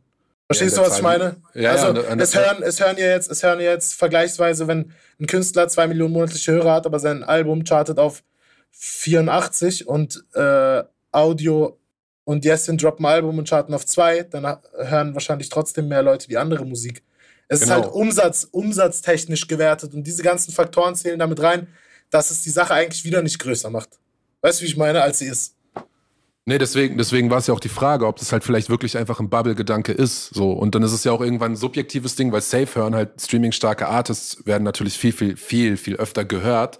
Aber die Frage ist so, wer, der, also wenn du, wenn du einen Streaming-Artist, einen starken Artist hat, der irgendwie eine halbe Million monatliche Hörer hat, ist halt die Frage, wie viele richtige Fans der hat, aber das steht auf einem anderen Blatt so. Es kann sein, gar keine. Es kann sein, dass er gar keine ja, hat. Ja, ich genau, war zum genau. Beispiel, ich war mit Manu und Pia auf Tour damals und wir hatten einen Support-Act dabei, der hatte Songs mit 25, 26 Millionen Streams. Und nach, und, und nach dem, und nach dem, und nach dem Konzert, ich hatte zwei Alben draußen, wovon eins irgendwie auf, ich weiß nicht mal mehr die Zahl, 80, 90, 98 gechartet ist. Und nach dem Konzert fragen Leute mich nach Foto und den nicht und der steht ja. neben dran. Also, ich denke, der, der, was noch wichtiger ist, als diese, als diese physischen Produkte ist. Also für jetzt Bubble Artists oder richtige Hardcore Hip Hop Artists ist einfach das Live Game. Ja, safe. Live Game, Live Game ist das, was den Unterschied macht. So, wenn du, wenn du mit, mit gutem Hip Hop, mit krassem Hip Hop und du auch krass live performen kannst, jedes Jahr schaffst, ein Tour zu spielen, dann glaube ich, kannst du an den Punkt kommen, dass du Tausender, Zweitausender Location spielst ohne den einen Hit wird das aber dann auch nicht größer als das. Weil es, glaube ich, genau. meiner Meinung nach halt einfach nicht genug Menschen gibt, die das feiern. Weißt du, wie ich meine?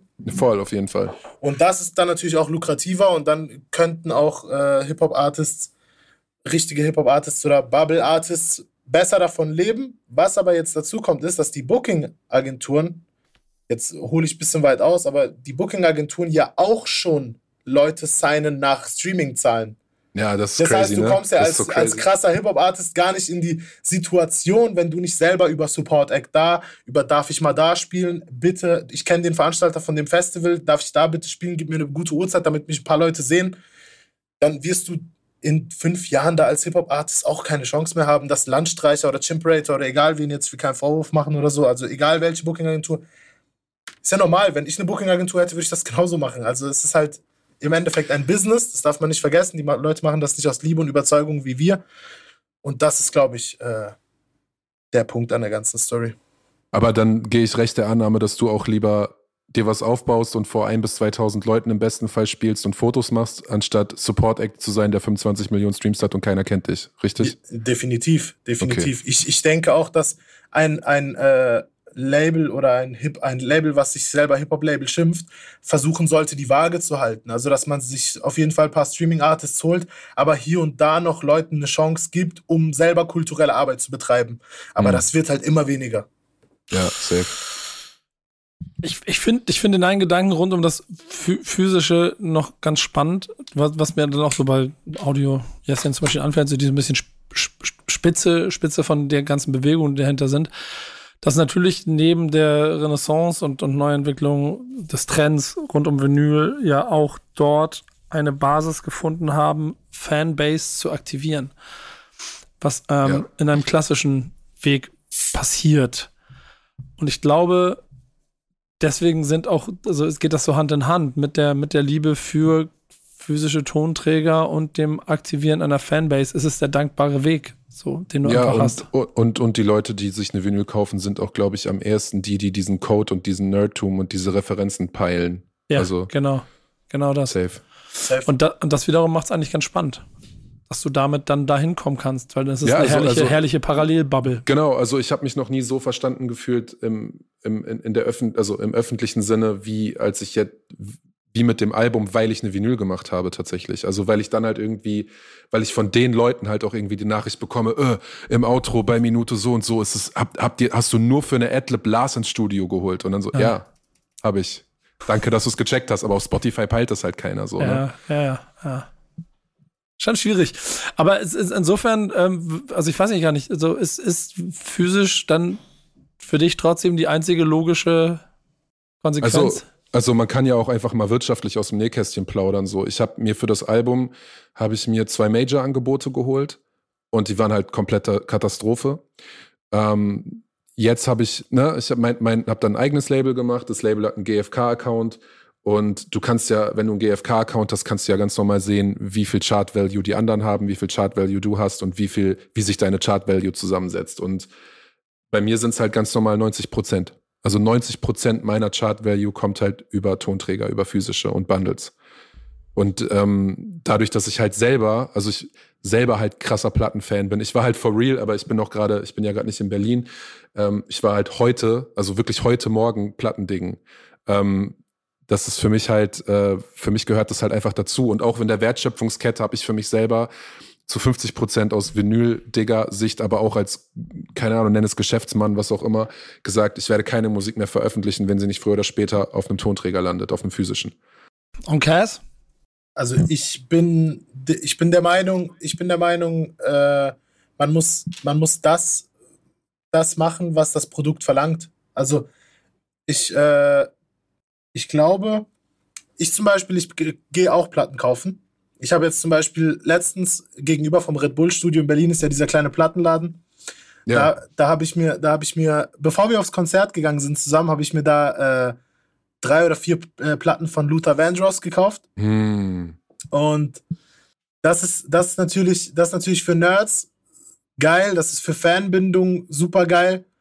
Ähm, ich muss aber sagen, ich würde versuchen, zweigleisig zu fahren, trotzdem irgendwie. Also ich würde, ja, ja. also das, das, das sollte man, glaube ich, trotzdem versuchen, einfach wirtschaftlich. Mein Wunschgedanke, mein Wunschgedanke natürlich, wenn ich weiß, ich habe 5000 Hardcore-Hardcore-Fans, die auf jeden Fall die Box mit Vinyl und alles kaufen, dann könnte man wahrscheinlich sogar auf Streaming heutzutage kacken.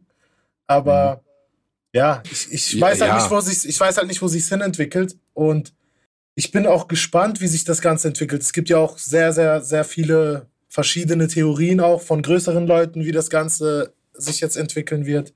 Und boah, es ist wirklich ein schwieriges Thema. Also ich ja, glaube, also, das kann ich, kann ich in so einer Frage gar nicht beantworten. So.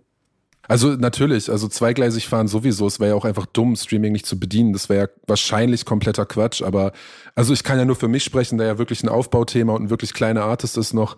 Ähm, Spotify straft uns halt mit Nichtachtung, seitdem ich halt release. Und dann muss ich halt auch irgendwie mehr andere Gedanken machen. So, natürlich bediene ich die Plattform, aber ich werde jetzt halt, ey, wenn ein Song vier Minuten ist, ist, der vier Minuten, weil auch wenn der zwei Minuten ist und nur aus einer Hook besteht, kommt dann keine Playlist. Also mache ich mir halt so, denke ich mir halt, okay, ich, ich, ich mache das jetzt gar nicht mehr irgendwie konform und versuche halt irgendwie auf Biegen und Brechen den Streaming-Markt zu bedienen.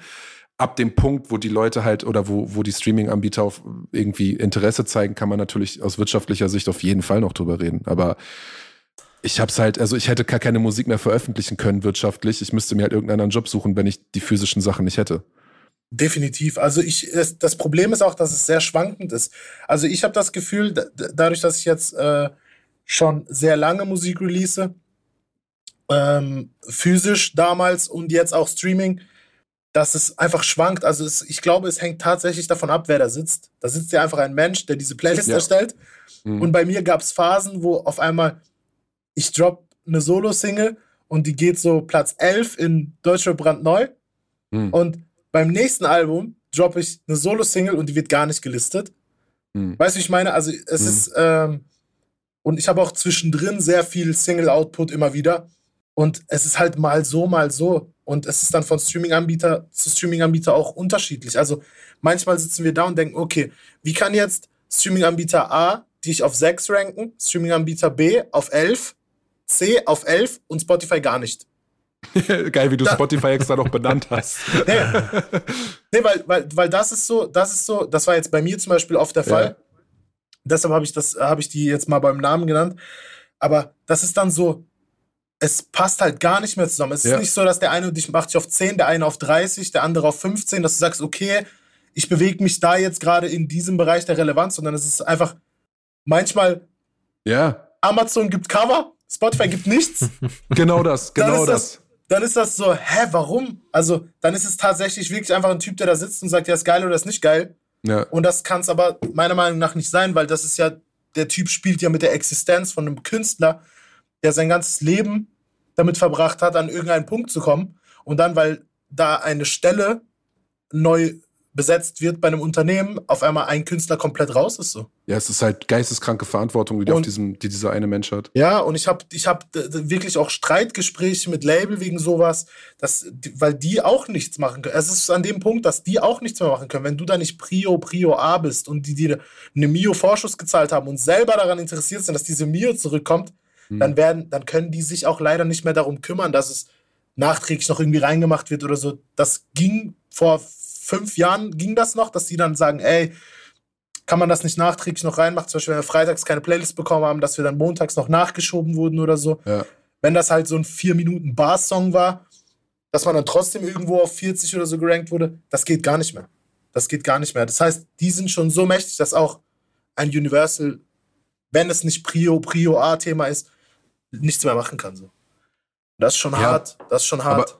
Aber diese Abhängigkeit will ich mir halt nicht mehr geben, Alter. Dafür schlafe ich zu, dafür schlafe ich jetzt zu gut, weißt du? Also, Ja, ja, safe, safe. Ich kann Also das 100% nachvollziehen und ich werde, ich werde äh, definitiv das physische Ding auch wieder, wieder in Angriff nehmen. Und auch mit äh, Merch und solche Sachen, diese ganzen Sachen, die außen rum sind, wo du vielleicht von einer kleinen Fanbase schon irgendwie äh, ein bisschen Kohle reinholen kannst, das muss man als Nischenartist oder als kleiner Artist muss man das machen. Es geht nicht mehr anders. Also du kannst dein Leben nicht in die Hände von Streaming-Anbietern legen.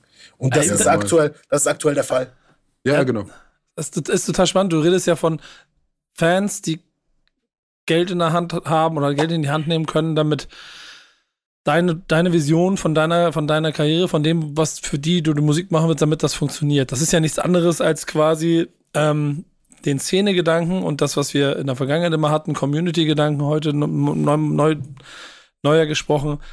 Die Basis von all dem ist, in dem wir rumlaufen eigentlich. Hip-Hop-Szene ist ja nur deshalb gewachsen und passiert, weil sich alle auf einen gleichen Punkt geeinigt haben. Bestimmte Künstler, auch in den Epochen von Deutschrap, wo es mal gut und mal schlecht lief, haben auch nur deshalb überlebt, weil sie es geschafft haben, Fanbase, Communities hinter sich aufzubauen, um Dinge zu machen. Das war im Boxen-Business so, das war im Streaming-Business so, das wird bis heute immer so sein. So, äh, gemeinsam die Leute dahin zu kriegen. Und ich glaube, das ist auch die größte Herausforderung, die, die man hat. Und da sind wir ein bisschen beim Thema von dir, Shogun, überhaupt diese diese, diese Gruppe zu finden an Menschen, die jetzt konkret Bock haben auf Shogun und den Scheiß, den du machst, um dann loszulaufen und entweder T-Shirts oder was auch immer zu kaufen, ohne sich dabei zu verbiegen, sondern es zu machen, was man liebt. Dann ist man bei Audio und Jessin in der Spitze von dem Untergrund, auch, auch von, dem, von der, von, von dem, die Maschinerie klingt so negativ, aber, aber von den Vertriebswegen, die sie aufgebaut haben. Genau, ich finde es nur ein bisschen schwierig. Fällt mir jetzt gerade ein, ich wollte gar nicht so blöd ins Wort fallen, aber Mach gerne. Ähm, ich, ich weiß auch gar nicht, ob wir da noch von Untergrund sprechen brauchen, wenn Leute auf Platz 2 charten und die Columbia-Halle ausverkaufen. Aber es ist immer so, es wird immer so dieses Dogma drauf gehalten von, okay, der macht halt irgendwie sein Ding über Merch, der macht sein Ding über, über Vinyl und der hat irgendwie nur so Kenner und der findet jetzt nicht im Mainstream statt, aber am Ende des Tages ficken die uns halt alle auch, was Live-Business angeht. So, also drei, die, die, macht, die, die, die verkaufen halt dreitausender Hallen aus. Könige des, Könige des Untergrunds. Ja, aber, aber weiß nicht, es gibt Leute, die sind Mainstream-Artists, die füllen das nicht aus und ja, sind die aber, dann noch aber, aber. Bro, Bro, jetzt werden wir wieder nerdig. Aber frag mal nach, wie viele Tapes oder wie viele CDs Papoose aus dem Kofferraum in New York verkauft hat. Ja, oder Und trotzdem wie viel, bleibt wie der viel, Untergrund. Oder wie viel, ja, oder wie viel Hitler Wears MS Tapes, äh, Vinyls, ne? So, ja, Also- stimmt schon. Da ich, also ich würde das. Du kannst als, du kannst als Untergrund trotzdem 100.000 CDs verkauft haben. Ja, Schöne wahrscheinlich, wahrscheinlich, wahrscheinlich, ne? Schöne Ja, Grüße ich- in den ich- Süden. Ich wollte gerade sagen, also für uns als kleinere Artists sieht das natürlich krass aus, wenn, wenn dann 2000er Locations ausverkauft werden mit so Mucke. Aber du darfst natürlich nicht vergessen, dass die großen, also damals hatten Bushido Columbia ausverkauft und das war Mainstream. Und jetzt ist. Mainstream halt Lanxess Arena geworden. Ja. Das darfst du nicht vergessen. ja. Verstehst du? Und dann reden wir dann doch nochmal von sechs-, siebenfachen Ticketverkäufen. Und dann kann man es dann doch irgendwo wieder Untergrund nennen, wenn die Speerspitze bei 2000 Tickets liegt. Trotzdem, und Ja. das ist halt ein traumhaftes, Entschuldigung, ich muss rein, trotzdem ist das aber das Thema, weil die, die, Vorbau, die, die Überleitung liegt quasi da, ich rutsche, ich habe quasi jetzt, ne, die Rutsche angesetzt. Äh, sprichst du ja davon, dass die Szene gar nicht so groß ist, dein Thema, äh, wie sie eigentlich ist. Wo, wo, was, was los? Wo- Worum geht's hier? ich bin, also ich bin fest davon überzeugt, dass die Szene nicht so groß ist, wie sie dargestellt wird in den letzten Jahren, weil Erkläre. Musik, die nicht Hip-Hop ist, als Hip-Hop verkauft wird oder als Hip-Hop gelistet wird. Das heißt, wenn, wenn jetzt beispielsweise und ey, das ist wirklich no hate, no front an niemanden. So, jeder, also ich bin sehr großer Fan von Musik auch außerhalb von Hip-Hop. Ich liebe Red Hot Chili Peppers. Ich liebe, ich, ich, ich höre hör alles. Wirklich, ich höre alles, alles querbeet. Aber wenn jetzt beispielsweise Apache und Udo den erfolgreichsten Song aller Zeiten gedroppt haben und jetzt Hip-Hop-Labels und Hip-Hop-Medien sich damit so schmücken mit diesen News die ganze Zeit, so Apache äh, bricht Rekord, Apache bricht, dann wird das immer so, das ist von Hip-Hop, das ist der Hip-Hop-Rekord, aber ist es halt nicht. Und deshalb, ich, ich bin der Meinung, dass auch diese ganzen Playlisten und so, wenn jetzt Deutschrap, ich habe ein Beispiel, das ist halt immer Totschlagargument. Deutschrap brandneu, Deutschrap brandneu zum Beispiel, hier Playlist, Donnerstag 23,59, Platz 5, Adi Ambuyupi, kein einziges deutsches Wort, Reggaeton-Beat und ist in Deutsch-Rap brandneu. Dann ist das natürlich nice, dass die Playlist irgendwann 2 Millionen Follower hat, aber hat die die gewonnen mit Hip-Hop-Musik oder mit anderer Musik? Verstehst du? Und deshalb bin ich der Meinung, dass wenn alle sich nur an Hip-Hop bedient hätten und nur Hip-Hop in Hip-Hop reingemacht hätten, dann wäre Hip-Hop nicht bei diesen Zahlen. Weißt du, wie ich meine? Ich lehne, meine- mich, ich lehne mich zurück, bevor ich darauf reagiere und warte, warte auf das, was ihr sagt. Also das ist meine These. Ich denke, dass wir uns viele Erfolge oder viele Erfolge wurden sich auf die Hip-Hop-Fahne draufgeklebt, die aber gar nicht auf die Hip-Hop-Fahne gehören. So. Das ist so ein bisschen mit fremden Federn schmücken. Und das wurde halt so aufgebauscht, aufgebauscht. Im Endeffekt sind es aber leider keine Hip-Hop, keine Hip-Hop-Themen im Kern. Und das ist meine These. Also deshalb denke ich, dass die Hardcore-Hip-Hop-Szene nicht so groß ist, wie sie dargestellt wird. Boah, Hip-Hop ist gerade der Shit und bla bla. Man sieht das doch allein schon, wie viele Leute gesigned wurden nach 2016, nach Kokaina und Palm aus Plastik, hat jeder, jeder Kellner in der Shisha-Bar einen Major-Deal gekriegt. Also, von, von, von, von, von, nee, von, von was, Ich von was reden Bild. wir? Von was reden, von was Und die, reden wir? stream, und die streamen sogar besser als wir, die Kellner. Ja, und das ist das. Das ist das Ding, weil das ist das Ding, weil wenn du in der Shisha, guck mal, das, die Rechnung ist ganz einfach.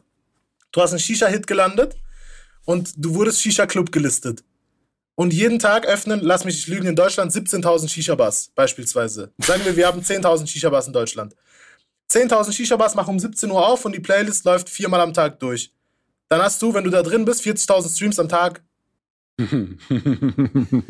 ja. obwohl kein Mensch nach deinem Song fragt, dein Gesicht kennt, irgendwas. Wie willst du jetzt als Artist, der diese Musik nicht macht, irgend, in irgendeiner Form mithalten?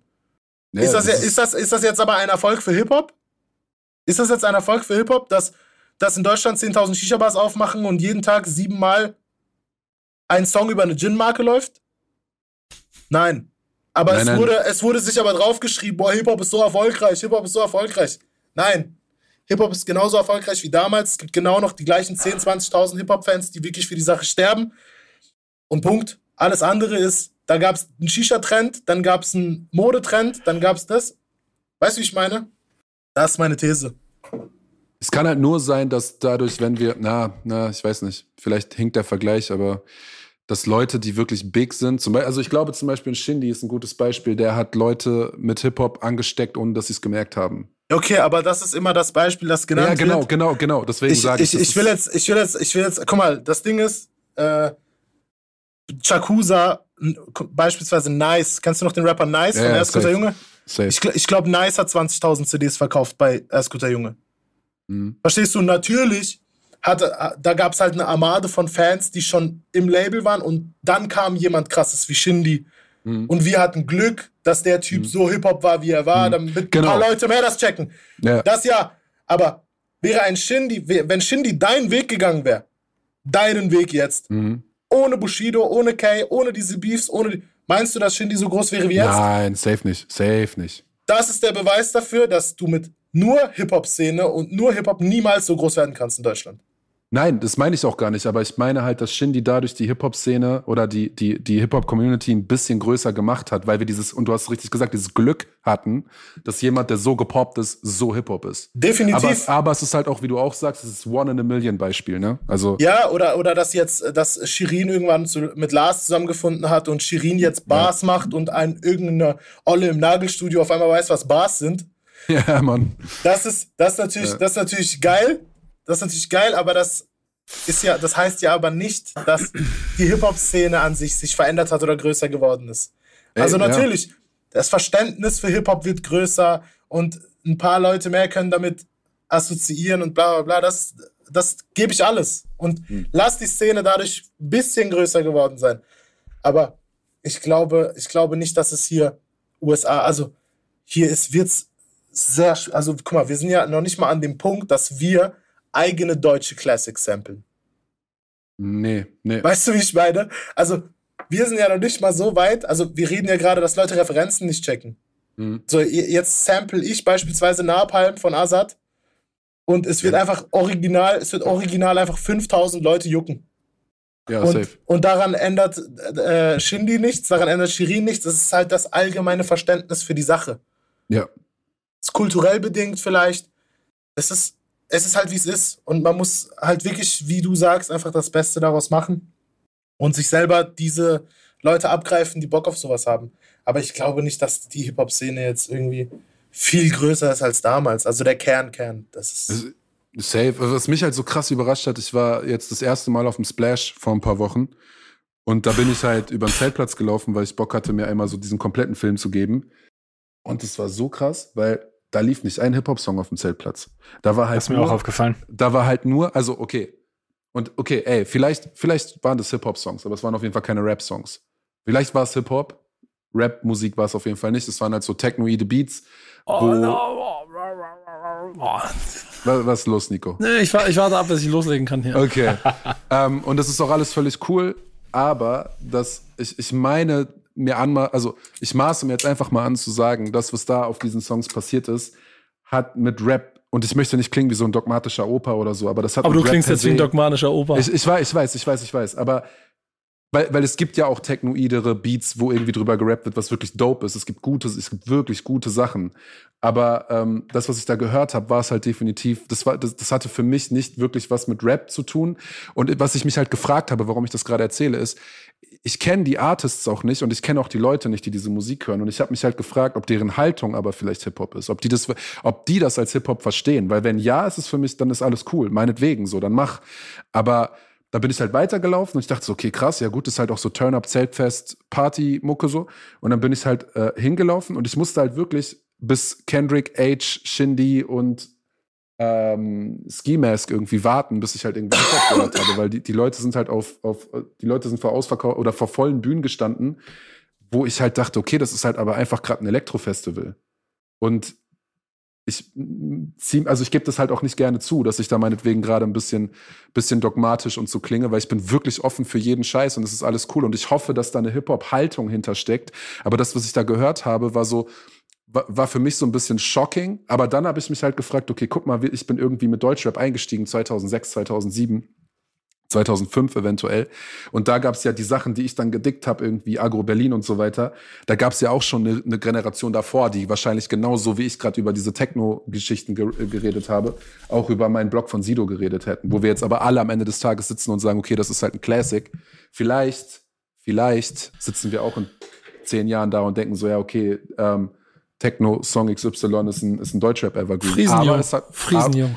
Ja, und das ist halt, ja. ey, gutes Beispiel wahrscheinlich. Ich bin halt so, ich check's halt for real nicht so. Ich check's halt wirklich for real nicht so. Den Erfolg oder checkst den, den, du? Er, den Erfolg check ich, aber. Ja, du checkst sagen, nicht genau wie ich, warum, warum dieser Erfolg mit Hip-Hop assoziiert wird. Genau, was hat das ja? mit, genau, genau. Gar ich, nicht. ich verstehe es wirklich nicht. Gar nicht. Und, und, wir sagen auch immer, wir sind auch zu nett, weil wir, guck mal, das ist auch kein Hate. Ich habe hier äh, vor einem Monat ein Festival gespielt. Zwei Slots vor Chiago. Chiago hm. war Headliner. Hm war Festival hier in unserer Stadt. Ich habe ich hab Liebe für den Jungen. Er, er macht, aber wir müssen dann auch irgendwann mal so hart sein und sagen, dass es halt einfach kein Hip-Hop ist. Punkt. Ey, ich, ey, ich sag dir eine Sache. Man hört sich an, man hört sich an, du sagst, ja, ich will mich anhören wie so ein Opa. Ja doch, ich höre mich an wie ein Opa. Es ist kein Hip-Hop. Ja. Es ist aber auch nicht schlimm, dass es kein Hip-Hop ist. Es ist ja kein Hate. Der Fehler ist ja nicht bei ihm. Der Fehler ist bei Kuratoren und bei Medien, die das als sich selber auf die Fahne schreiben und sagen, ja, Hip-Hop ist so groß. Friesenjung ist keine, Friesenjung ist keine, Friesenjung ist kein Hip-Hop-Song. Punkt. Friesen, Friesenjung ist allerhöchstens ein Hip-Hop-Song wegen Otto Walkes, weil der hat 73 den Doppelreim nach Deutschland gebracht. Ich, ich, oh, oh, ich, ich, ist kein Hip-Hop-Song oder ist kein Rap-Song? Ist kein Rap-Song auf jeden ist Auch kein, ist auch kein Hip-Hop-Song. Weiß ich nicht, dafür, dafür kenne ich mich damit zu wenig aus. Schaut man auf das, was ja, allein in Deutschrap, und da sind wir bei der in den letzten 20 Jahren passiert ist. Und der, der, dem Gedanken, wie Advanced Chemistry und Torch Hip-Hop und Rap gesehen haben und wie sich das über die Zeit auch ein kleines bisschen gewandelt hat, bleibe ich immer dabei, dass das das Schöne an dieser Kultur ist. Wenn Hip-Hop-Künstler, Rap-Künstler den Ballermann übernehmen mit ihrer Musik und statt den Pfosten, die da sonst immer rumlaufen, die halt diese Slots kriegen, dann passiert das in meiner, nach meinem Blickwinkel, nach meiner Meinung auch deswegen, weil eine gewisse Hip-Hop-Attitude das, was sie macht, was das, was sie machen, klar beeinflusst. Und deshalb ist mir diese Differenzierung so wichtig. Rap-Musik und Rap-Rap-Musik als solche zu betrachten und sie nicht, also und, und eine Grenze für sich zu ziehen, finde ich vollkommen legitim. Aber wir haben schon in den 80er Jahren, und das gleiche Beispiel habe ich letzte Woche auch schon mal benutzt, deswegen wiederhole ich mich gerade. Aber wir haben auch schon in den 80er Jahren Rap-Songs gehabt, wo gesungen wurde. Ähm, wo die, die Grenzen zwischen Rap, Musik und RB krass ver, ähm, sich vermengt haben. Und da gab es nicht viel Diskussionen dazu, ob Mary, Mary J. Blige jetzt dazugehört oder nicht. Die Diskussionen werden natürlich, je weiter sich das Ganze aber öffnet, immer größer und das ist vollkommen klar. Und wenn ich dann Diskussionen rund um Chiago und Otto Walkes sehe, ähm, kann ich die vollkommen nachvollziehen. So, ich kann auch Diskussionen nachvollziehen über den Weg, den Shirin David geht und, und wie, wie sie sich an dieses Thema heranarbeitet. Äh, Aber es gibt natürlich an jedem Punkt immer für jeden einen individuellen, das geht und das geht nicht. Also eine, eine innere Grenze, die man hat, die man überschreitet und nicht überschreitet. Der Unterschied in meinen Augen ist aber Rap und Hip-Hop. Denn Hip-Hop als ja. Kultur darf alles. Das finde ich vollkommen ja, legitim. Udo Lindenberg ist für mich Hip-Hop. Ja, da geht's nämlich dabei los. Udo Lindenberg ist für dich Hip, Falco ist für dich Hip-Hop. Wir haben aber vor zehn Jahren, vor 10, 15 Jahren Diskussionen darüber gehabt, äh, Casper benutzt Gitarren in seiner Mucke, Alter, und er fängt an zu singen. Wollen, ja. wir, wollen wir 2023 allen Ernstes darüber sprechen, ob der Typ Hip-Hop ist oder nicht? Nein. Nee. Äh, tro trotzdem kann ich verstehen, dass es an irgendeinem Punkt für Leute, okay, jetzt geht's mir zu weit ist. Das, ja, hat, das hat mit zu weit, sorry, wenn ich jetzt kurz, weil das Beispiel mach, war gerade perfekt. Ich. Das Ding ist, das Ding ist, es, es, äh, ich rede gar nicht von dazugehören oder nicht. Wir reden gerade über den Song. Chiago hat auch massive Bretter, wo ich sage, pff, heavy. Das, das, das ist nicht das Thema. Ja, aber wir gehen darum, es ist das Rap oder ist das Hip-Hop? Nee, darum geht's mir ja. Ja, ja, der Song. Und, da, und auch da, auch da muss man, ja, aber der Song kann Hip-Hop sein, ohne Rap zu sein. Ja, das kann er natürlich. Ja, aber wir haben vorhin die Begrifflichkeiten immer vermaxt. Und das ist der entscheidende Punkt. Wenn du sagst, das ist kein Rap, brauchen wir nicht drüber zu sprechen. Das ist Gabba, Pop, Dance, Elektro, Aber Nico, das habe ich doch vorhin gesagt, als ich über diese Zelt, Zeltplatz-Dings geredet habe. Da habe ich doch gesagt, das ist safe alles kein Rap und das ist irgendwie ganz komisch. Ob das eine Hip-Hop-Haltung hat, weiß ich nicht. Kann aber sein, weil damit kenne ich mich ja nicht gut genug aus. In dem Richtig, Moment, weil, genau. weil ich kenne Gabba-Künstler XY nicht. Cause I don't fuck with that shit, so. Ja, aber, aber, Aber- Cass hat vorhin gesagt, wenn, das ist kein Hip-Hop. Ja, aber ich, bin auch der Meinung, dass der Und Song ich kann, ist, ich kann nicht, ich kann nicht, ich kann nicht felsenfest bis zum Ende behaupten, ob Chiago nicht Hip-Hop to the fullest ist. Nee, nee, wir reden immer noch nicht über Chiago, wir reden über Friesenjung. So. Ja, richtig. Und? Friesenjung, Friesenjung ist für mich mehr Rap als Hip-Hop. Weil auf dem Song rappt er ja teilweise. Aber Hip-Hop ist ja doch nicht durch die Mucke, sondern durch die Haltung. Und dann bin ich wieder bei, bei Shogun. Hm. Ja, aber Hip-Hop Hip-Hop ist ja aber ein Musikgenre. Das Nee, ist genau. nein, nein, nein, nein, nein. Hip- Hip- Hip-Hop ist kein Musikgenre. Hip-Hop ist eine Kultur. Und Hip-Hop ist in meinen Augen eine Haltung. Rap ist das Genre da drin. Also bist du, okay, dann da haben wir da verschiedene Ansichten, weil für mich, für mich ist Hip-Hop auch ein Musikgenre. Und für mich ist RB zum Beispiel auch in einem Hip-Hop-Kontext zu verstehen, Rap in einem Hip-Hop-Kontext zu verstehen. Und für mich ist Friesenjung mehr Rap als Hip-Hop. Verstehst du? Weil auf dem Song wird teilweise gerappt, aber der Song gibt dir ja kein Hip-Hop-Gefühl. Er gibt Ja, dir ja das- keine. das- Haltungstechnisch ist das ja genau eben nicht ein Hip-Hop-Song, sondern es ist, wenn ein Hip-Hop-Song, weil er teilweise auf dem Song rappt. Wir reden jetzt nur über den Song, ne? Zum Beispiel, es gibt halt, meine Meinung, es gibt halt zum Beispiel in der Lebensmittelbranche, kannst du ein Wiener Schnitzel verkaufen, nur wenn es aus Kalb ist. Ansonsten musst du hinschreiben, es ist ein Schnitzel Wiener Art. Richtig. So. Und diese Regeln gibt's leider in der Musik nicht. Aber für mich, Pop-Song, mich- Rap-Art. nee, weißt du, wie ich meine? Theoretisch, theoretisch ist Friesenjung, the es ist ein geiles Beispiel, weil theoretisch ist Friesenjung kein Wiener Schnitzel, aber sein Schnitzel Wiener Art. ja, also es ist, Weil ein, es ist von kein Rap-Song, aber es ist ein Genau, Pop-Song, ein Gabba-Song Rap von Rap-Art. Weil er von einem Typen kommt, der auch Hip-Hop-Musik macht, der auch miese Bretter hat, das gebe ich alles. Aber der Song an sich, dass der Song so durch die Decke geht und so, alles gegönnt. Aber das, der Fehler ist ja auch nicht bei ihm, ich sag's ja immer noch. Dass aber jetzt Hip-Hop-Medien oder die Hip-Hop-Industrie oder die Formate, die die Streaming-Industrie für Hip-Hop hat, sich diesen Erfolg auf die Fahne schreibt und sagt, das ist unser neuer Hip-Hop-Song, da bin ich raus. Aber da, nee, aber da würde ich klar differenzieren. All, bei, vor allen Dingen bei den drei Beispielen, die du eben gerade genannt hast, wer sich das auf die Fahnen schreibt. Denn da, und da haben wir einfach, merke ich, eine unterschiedliche Definition. Für mich ist Hip-Hop kein Musikgenre. Für mich ist das die Kultur, die ich lebe, seitdem ich damit in Kontakt gekommen bin. Und damit geht es nochmal für mich um Werte, um Haltung, um, um eine, eine Art und Weise, wie ich an Dinge herangehe, an eine Art und Weise, wie ich mich als Persönlichkeit in der Öffentlichkeit darstelle und meinen Weg dahin gehe und darüber hinaus. Hat mit Musik mir erstmal nichts zu tun. Weil Hip-Hop, äh, Breakdance hat ja auch nichts mit Musik zu tun, Graffiti hat auch nichts mit zu, zu, tun. Und ich rede nicht immer von vier Elementen und Quatsch und in der Mitte Ja. brennt eine Mülltonne und diesen ganzen Kram. Das ist, das ist auch eine Inszenierung, die früher dazu gesorgt hat, dass man es irgendwie griffbar, greifbar machen konnte. Aber ich habe in dieser, auf dieser Welt so viele Menschen auf allen Ecken dieser Welt getroffen, die irgendwie sofort Hip-Hop-Verbindung zu mir hatten, weil wir die gleiche Attitude hatten. Natürlich, klar. Und das ist mir total wichtig, diese Grenze zu machen. Und deshalb spreche ich bei Musik nicht von Hip-Hop, sondern von Rap. Und dann kann ich Diskussionen darüber verstehen. Wenn du aber Chiago zum Beispiel zusprichst, dass da Rap-Elemente drin sind, dann gehört es, dann gehö- würde mit mir das erklären, okay, das heißt, der Typ hat irgendwie Wurzeln, die gehören, der macht vielleicht Mucke, die ich kacke finde und die nicht zu mir gehört und die, die, die überschreitet Grenzen, warum ich auch verstehen kann, dass jeder das schrecklich findet, wenn er auf dem Splash steht. Aber dann bin ich eher schon wieder bei Shogun, der dann wieder sagt, aber Otto Walkes ist Hip-Hop. Warum auch immer.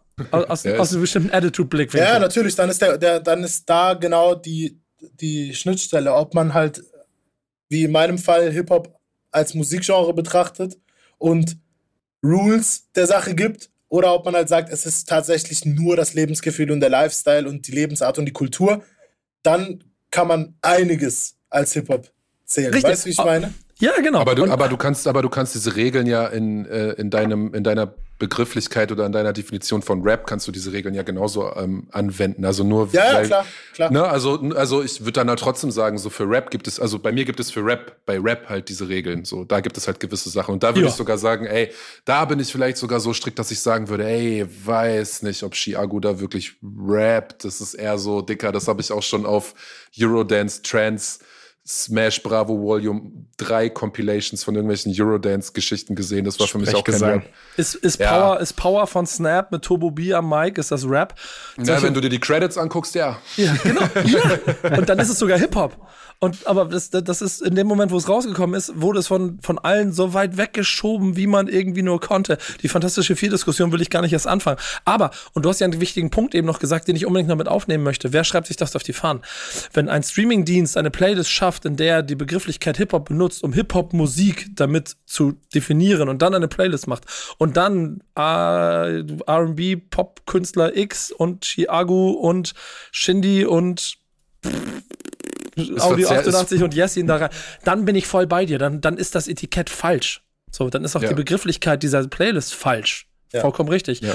Aber einem, einem Szene-Magazin würde ich niemals absprechen, wenn die Kollegen von hiphop.de dann jede Woche eine Nachricht darüber machen, was Chiago da macht und welche Erfolge gefeiert hat oder Apache und und und und und und und Udo Lindenberg, dann ist das, dann ist das im, zumindest aus meiner Backspin-Sicht, dann ist das aus Haltung getrieben, welchen Blickwinkel ich darauf habe und warum ich darüber berichte. Wie sie es dann machen, was sie daraus machen, ist wieder individuell. Aber wir selber, ich, ich rede, würde auch darüber reden.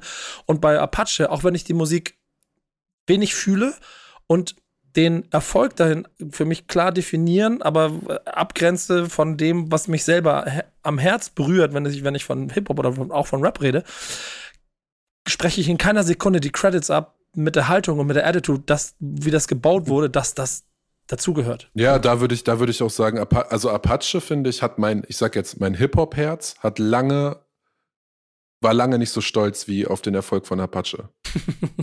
Die Haltung ist das. Die, da sind wir wieder bei der Haltung. Und die Haltung, die Haltung drippt halt vor Hip-Hop. Ja, genau. Und, genau. und zwar auf authentischste Art und Weise. Deswegen, äh, ich finde das immer so geil, auch, ey, das ist ja angefangen mit Stadtaffe von Peter Fox und jetzt habe ich das Gefühl, passiert das bei Apache wieder, dass Leute irgendwie so, äh, ist es Hip-Hop, ist es kein Rap, ist es Hip-Hop, ist es Rap, ist es, äh, ist es Pop, bla bla bla.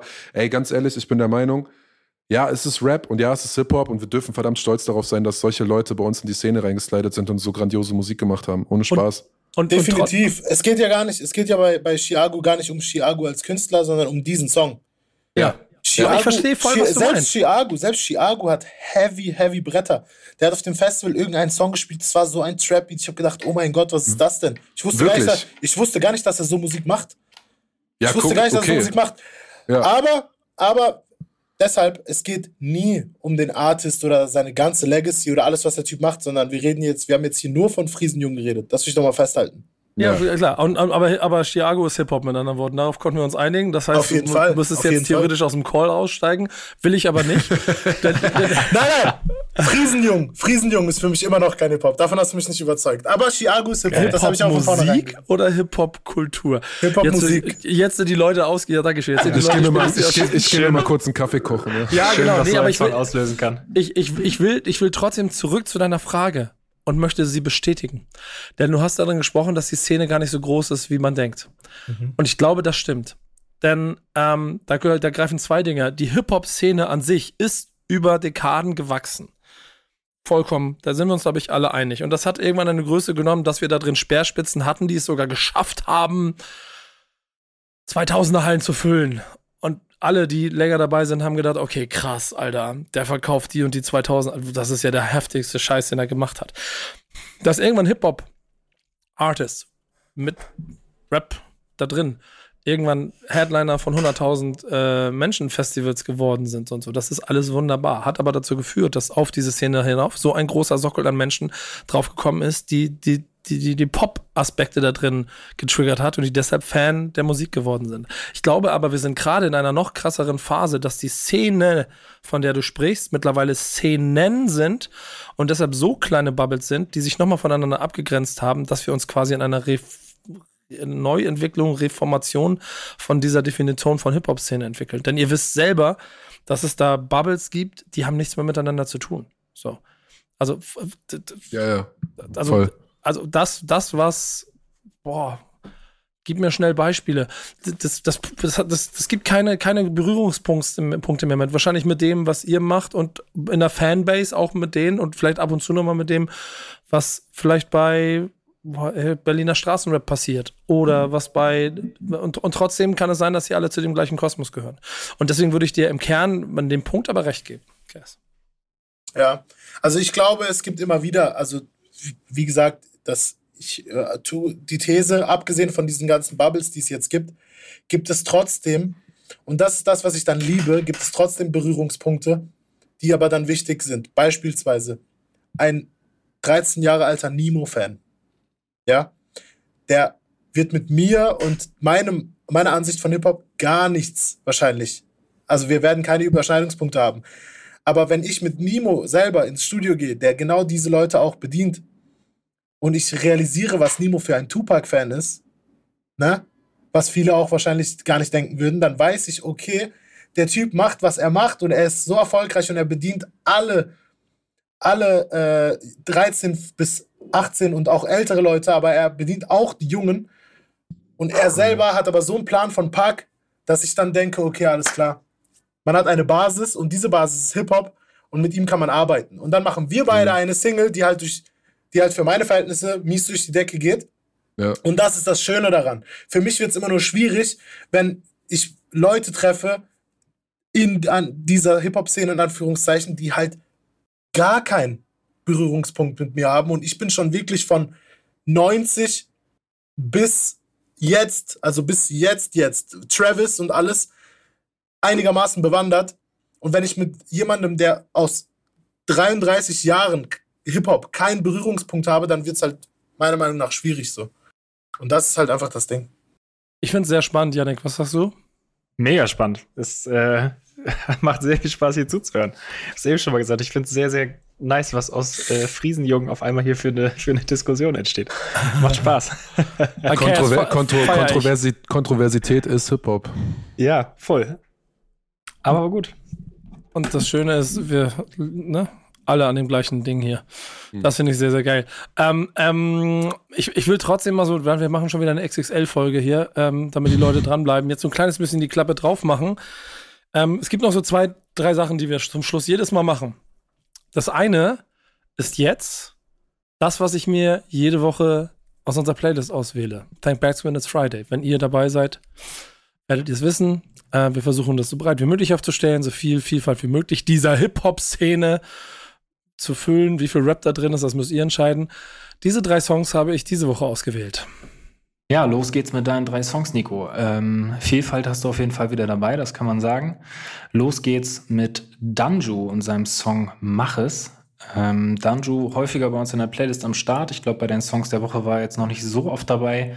Ähm, ja, dieses Mal hat er es geschafft. Mach es heißt das Ding, ist zu finden auf Zwischen gestern und morgen, seinem Album, was am 11.8. pünktlich zum Hip-Hop-Geburtstag erscheinen wird.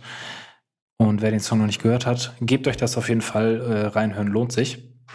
Genau wie bei Song Nummer zwei, äh, das ist im Gegensatz zu Danju, glaube ich, schon häufiger äh, Song der Woche gewesen bei dir, Nico.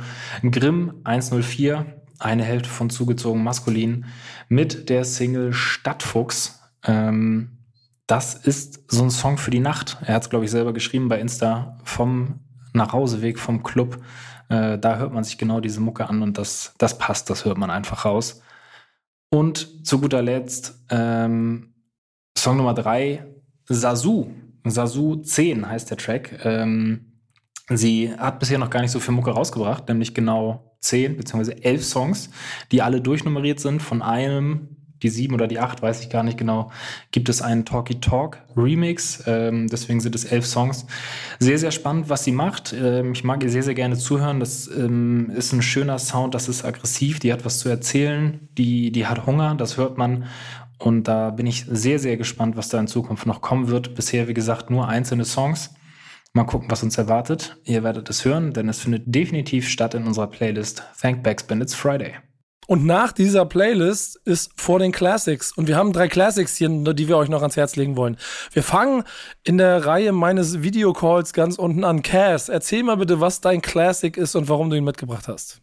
Mein Classic ist äh, Documentary von Game. Stark. Da hieß er noch The Game, ne? Ja, Jetzt wird's nerdig. ja. von The Game. Und ähm, das war das erste, also nicht das erste, was ich wahrgenommen habe, aber das erste Ami-Hip-Hop-Album, das ich selber mir gewünscht habe. Also, das ich mir selber gekauft habe. Und ja, ich bin wirklich so dankbar dafür, dass ich mit diesem Album reingekommen bin, weil das hat durch so viele Referenzen, wie da drauf sind und diese ganze West Coast Story mit Every Liquor, Every Liquor Store sold out the day Easy Drop und diese ganzen Sachen, dass jeder Liquor Store ausverkauft war in LA, wenn Easy E Album gedroppt hat und so. Diese Sachen haben nur, nur das Album hat dafür gesorgt, dass ich angefangen habe, rückwärts zu hören. Wer ist Easy? Wer ist Dre? Wer ist DJ Quick? Äh, Wer ist, äh, und so ging es dann los. Und dann ging es halt so in die Absurdität, bis ich halt wusste, wer Mike Elizondo ist und wer, wer Still Dre Bassline gespielt hat und was weiß ich was. Das Bro, habe ich, richtiger, alles- richtiger Nerd hier, Alter. das hab ich, das hab ich alles nur dem Album zu verdanken. Krass. Da hat das Album auf jeden Fall den richtigen getroffen, ne? Ja, also, hast du, hast du eine, eine Verbindung zu dem Album? Ich jetzt? Ja. Ich bin froh, dass ich habe es auf jeden Fall auch genau im, im richtigen Moment getroffen, weil ich habe es, keine Ahnung, ich habe es auf jeden Fall viel zu spät gehört. Ich bin auf jeden Fall viel zu spät damit reingegangen. Ähm, keine Ahnung, 2010 oder irgendwie sowas. Und es war halt so, es war halt Sommer. und äh, genau, also wie Cass halt auch sagt, ne, man hat halt irgendwie nochmal irgendwie neue Leute dadurch kennengelernt, dass man halt die ganzen Referenzen gehört hat und dann hat man sich irgendwie reingedickt. Und gerade als Producer ist das Album auch spannender als ähm, als man irgendwie glaubt, weil es ist natürlich super krass, wenn irgendwie gesagt wird, okay, produced by Dre und so. Aber wenn du dir dann halt mal wirklich alles irgendwie reinziehst und irgendwie dieser, dieses Album wurde ja bei diesem Vito recorded und dieser Typ hat halt einfach ohne es Dre zu sagen selber noch irgendwie den Bass nachgezockt, weil er den Sound von Dre in, in den, im Low-End nicht so krass fand. Und das kam dann ja später raus und das war halt so aus Producer-Sicht für mich halt nochmal komplett geisteskrank. Und es war für mich halt auch so die, ähm, ich habe ja eine krasse Liebe für so West Coast-Kram, die auf Deutsch halt irgendwie, finde ich, schwierig funktioniert. Aber was ich halt super krass fand, war, eingängige, zugängliche Musik zu machen, funktioniert halt mit West Coast besser, finde ich, als mit allen anderen Subgenres, die es halt im Rap gibt, jedenfalls zu dem Zeitpunkt. Also dann ist halt Autotune dazu gekommen, Atlanta Trap ist dazu gekommen, es wurde immer melodischer, aber bis zu dem Zeitpunkt fand ich halt krass, es war halt authentische Musik von der Straße, die trotzdem irgendwie eingängig war und das ist halt das hat halt für mich so diese ganze West Coast Tür aufgemacht und dann halt auch irgendwie rückwärts gedickt. Da hat man sich diese, diese eine Regulate-Platte von Warren G reingezogen, dann hat man irgendwie E40 gecheckt und solche Sachen. Ähm, verrückt. Also wirklich, glaube ich, eine der besten Deutschrap, äh, der besten Deutschrap, der besten Rap-Alben, die jemals gemacht wurde, glaube ich, nach wie vor. Und, Ähm. und ganz kurz, äh, ich habe ja gesagt, dass ich Diggen war, ne? Und ich habe vorhin mal geguckt, da ist äh, ein Album von The Tramps mit bei gewesen. Ich habe das, glaube ich, schon, aber es war im, ein, in dieser 1-Euro-Schublade und da ist äh, der Song Rubber Band drauf. Und das ist das äh, Love Hate it or love äh, it. Hate it or love it, Dankeschön, genau. Stark. Sehr Geil. gut. Für, für jeden da draußen, der das Album übrigens nicht gehört hat, Hate It or Love It und äh, How We Do sind die erfolgreichsten Songs. Äh, ist die Zeit, wo er und 50 noch eine äh, ne Crew waren und alles war geil und äh, Takeover. Und The Game ist, glaube ich, wenn man es so runterbricht, schon der in diesen 2000ern, der dir dieses LA und, und, und dieses, Gef- dieses NWA-Gefühl, so formuliere ich es mal, in die 2000er gepackt hat. Ähm, es gibt aber eine Sache an diesem Album, die bis heute mich nicht in Ruhe lässt. Und das ist äh, mein Lieblingssong ist Dreams. Hm, ja, Kanye. Und, äh, und ich, ich, ich, 2001. ich feiere, feiere diesen Song und ich bin fassungslos, dass auf diesem Song es diese Line gibt. Und vielleicht kannst du mich korrigieren, aber bis heute lebe ich mit der Situation, dass er da einfach Quatsch redet. Wenn er sagt, I woke up out the coma 2001, about the same time Dre dropped 2001. Das hat er einfach zwei Jahre 99. früher rausgebracht. Ja. Ich dachte Ja. mir so, Dicker, Dicker, du erzählst mir hier auf, auf, auf 20 von 15 Songs die ganze Zeit, dass Dre dein Hero ist und weißt nicht mal, dass dieses Scheißalbum zwei Jahre früher rausgekommen ist. Aber Junge, er was ist sagt- los mit dir? Aber er sagt, about the same time. Ihr baut the same time. Da ist ein bisschen, da ist ein bisschen Luft noch. Bro, Ja, und ja. dann erzählt er mir in der nächsten Sekunde, dass er den, dass er nur bis zum nächsten Tag denkt, weil man, das macht man so in der Hut. So, dann einen Tag voraus, aber zwei Jahre zurück oder was. Oh Gott. Und trotzdem das- Dreams, Dreams der größte Song des Albums für mich. Ja, der ist, der ist unfassbar. Der ist wirklich unfassbar. Jerry Butler Sample hat dann tatsächlich nochmal Notz benutzt und Kanye und Notz hatten dann ja, glaube ich, irgendwie ihr Ding und so. Und ich war, ey, ich finde ich find einfach, Kanye ist in seinem Sampling-Game so Feierabend gewesen zu der Zeit, ne? Ist einfach Ja, verrückt. Nots, Nots hat auf zweite Game-Album, Doctor's Advocate, glaube Ja. ich, One, One Night produziert. Genau. Unglaublich. Die Orgel auf dem Ding ist mein Lieblingssong auch von äh, Doctor's Advocate. Ist ein Nots Beat, glaube Mhm. ich. Ja, ja, Janik, ich freue mich jetzt schon gemacht. drauf. Ja, ich freue mich jetzt schon drauf, wenn du unseren Classic ungefähr genauso anmoderierst. Du hast jetzt Ja, noch, kann ich du hast nicht. jetzt noch Kann genau. 2 Minuten 30 wahrscheinlich so für Recherchen. Nee. jetzt erzählt Shogun erstmal, was sein Classic ist und warum. Ich habe ich hab da gar nicht so viel zu sagen. Also das Classic ist Wie Pinata. bitte? Ja, also ja, das, das, das Album ist Freddie Gibbs und äh, Madlib mit Pinata. Ähm, das ist für mich besonders wichtig. Das kam, glaube ich, 2012 raus. Das ist für mich das erste Album, wo ich autonom und autark angefangen habe, unter der Oberfläche wirklich auch im Ami-Sektor irgendwie tiefer zu graben. Also, ne, das ist ab jetzt irgendwie ein Underground-Classic oder ein Ami-Rap-Classic und das ist halt für mich so der Start gewesen, auch in diese Vinyl-Digger-Zeit irgendwie oder in diese Vinyl-Digger-Phase einzutauchen. Und das ist für mich halt das krasseste Album, weil Instrumental gesehen, ich finde es noch besser als die äh, Mad Villain, die Madlib ja auch mit Doom gemacht hat, aber für mich ist es halt das beste Producer-Album. So, period. Und dann rappt halt aber noch mein Lieblingsrapper drauf.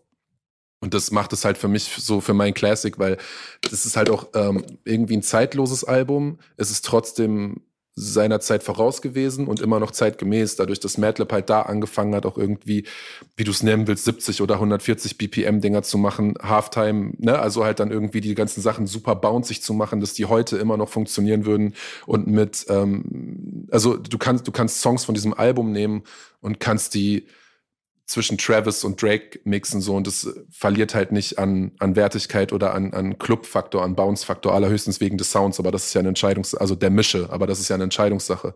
Und ähm, genau. Was an dem was an dem Album übrigens auch noch irgendwie funny ist, also ich möchte da jetzt niemanden bloßstellen und kein Deutschrap-Gossip lostreten, aber hört euch von dem Album den Song Scarface an und hört euch mal die zweite Hälfte an, da gibt's einen Beat-Switch und es kann sein, dass euch dieser Beat sehr bekannt vorkommt. Und ich möchte, mehr möchte ich dazu, glaube ich, auch gar nicht sagen.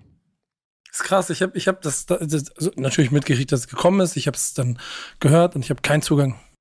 Ich, ja, also für mich war's, für mich lag es auch da und ich habe es dann halt gekauft und war halt so, weiß ich nicht, ne? Also spätestens dann irgendwie mit der, mit der, mit der, mit dem, mit Bandana, mit dem, mit der Fortsetzung war es für mich dann eh sowieso alles aus, aber Ich finde es total krass. Und das ist, das ist, das ist die Ner- Nerdstufe, die mir immer, immer, immer, immer gefehlt hat.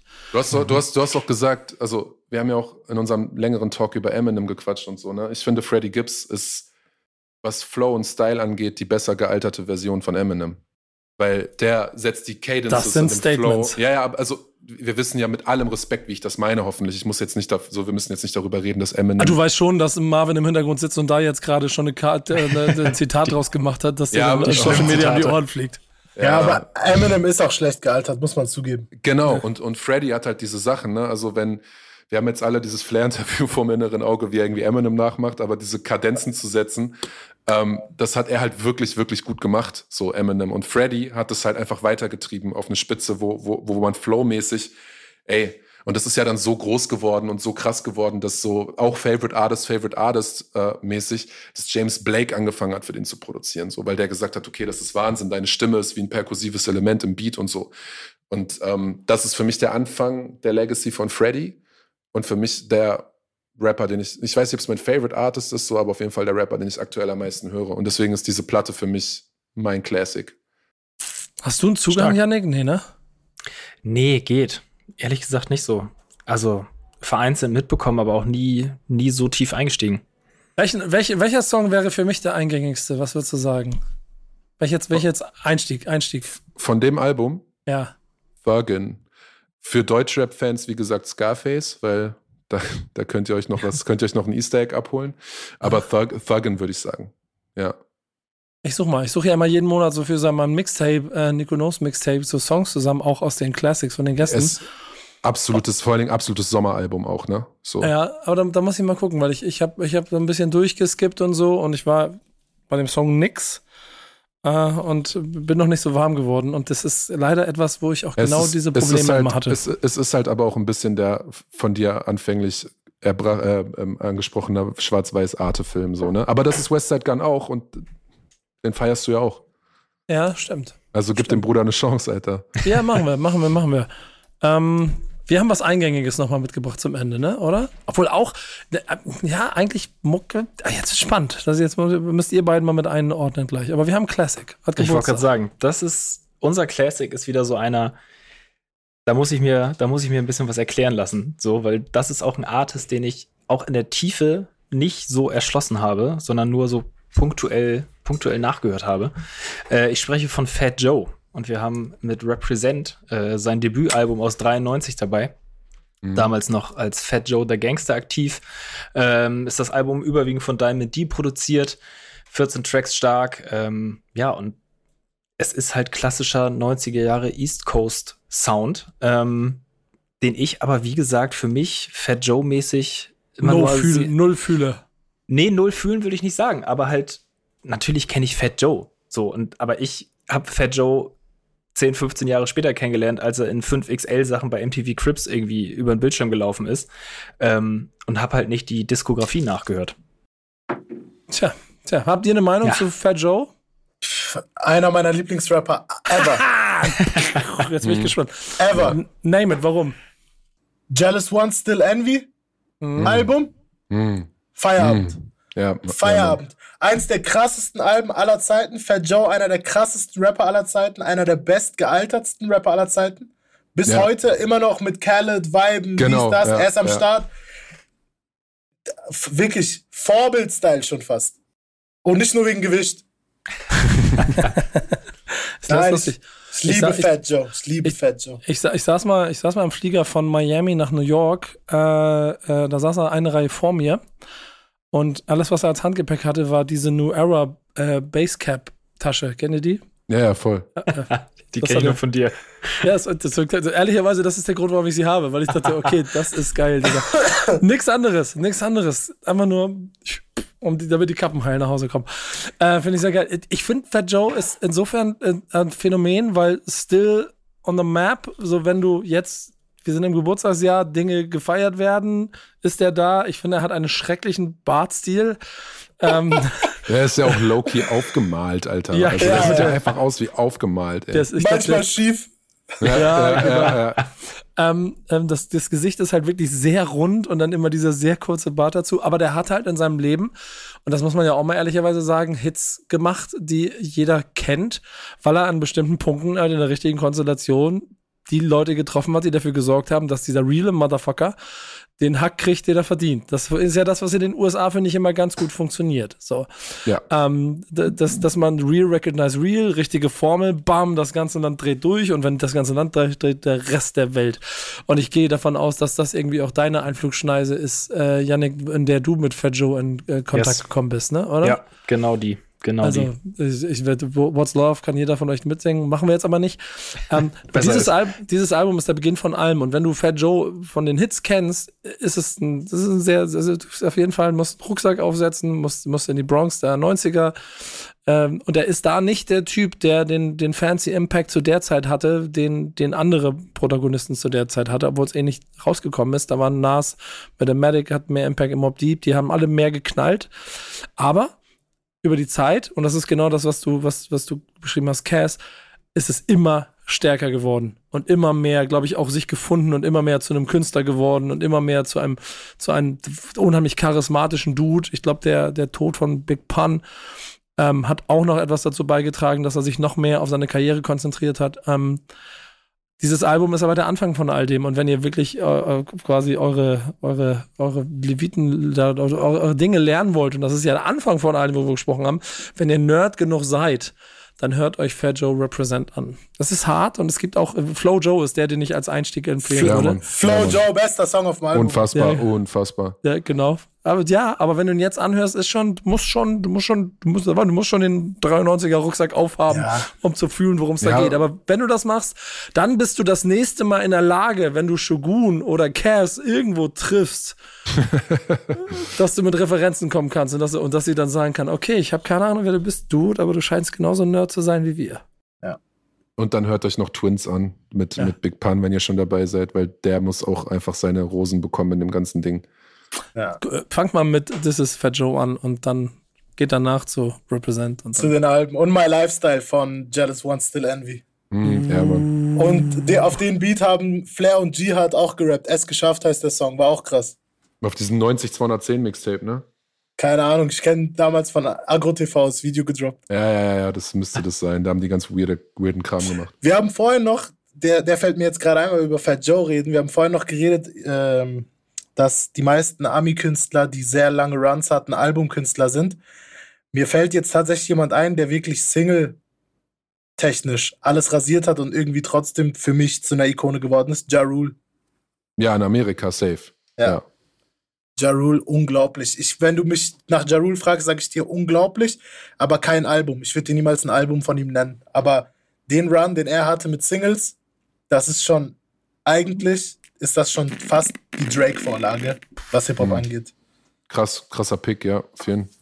Sehr interessant. Aber natürlich auch eine Karriere, die einmal geknickt, gefaltet, Ja, in eine, Papier, okay. eine Papiertüte und in den Mülleimer geschmissen wurde. Ja, gut, aber wenn du, ey, aber 50 ist auch ein ekliger Gegner, wirklich. Ja. Er darf sich mit dem Endgegner nicht anlegen. Aber das gehört auch zu Hip-Hop. Du musst halt wissen, mit wem du dich anlegst.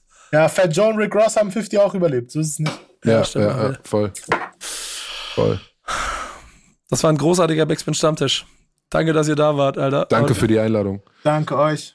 Äh, hat Spaß gemacht. Shogun, Cass. Geile Typen, geile Mucke, geile Nerds und deshalb auch hier geile Gäste beim Backspin Stammtisch. Danke, Yannick. Sehr gerne. Bis nächste Woche. Bis zum neuen Backspin Stammtisch. Bis dahin. Ihr habt jetzt eine Hausaufgabe. Ich sage nicht einfach nur mach's gut, sondern, ne? Plattendicken. Ja, Mann. Ihr habt, genug, ihr habt genug Sachen mitbekommen in dieser Folge, die ihr euch alle durchhören könnt und schreibt mir gerne bei Instagram und sonst wo, was ihr dazu sagt. Bis dahin. Tschüss. Bis nächste Woche. Stammtischmodus, jetzt wird laut diskutiert. Auf dem Stammtisch, Stammtisch, wer dabei bleibt, amtlich. Stammtisch Phase. Denn heute dreschen sie noch Stammtisch verholen. Ich heule mich an meinem Stammtisch aus. Backspin. Backspin. Backspin. Backspin.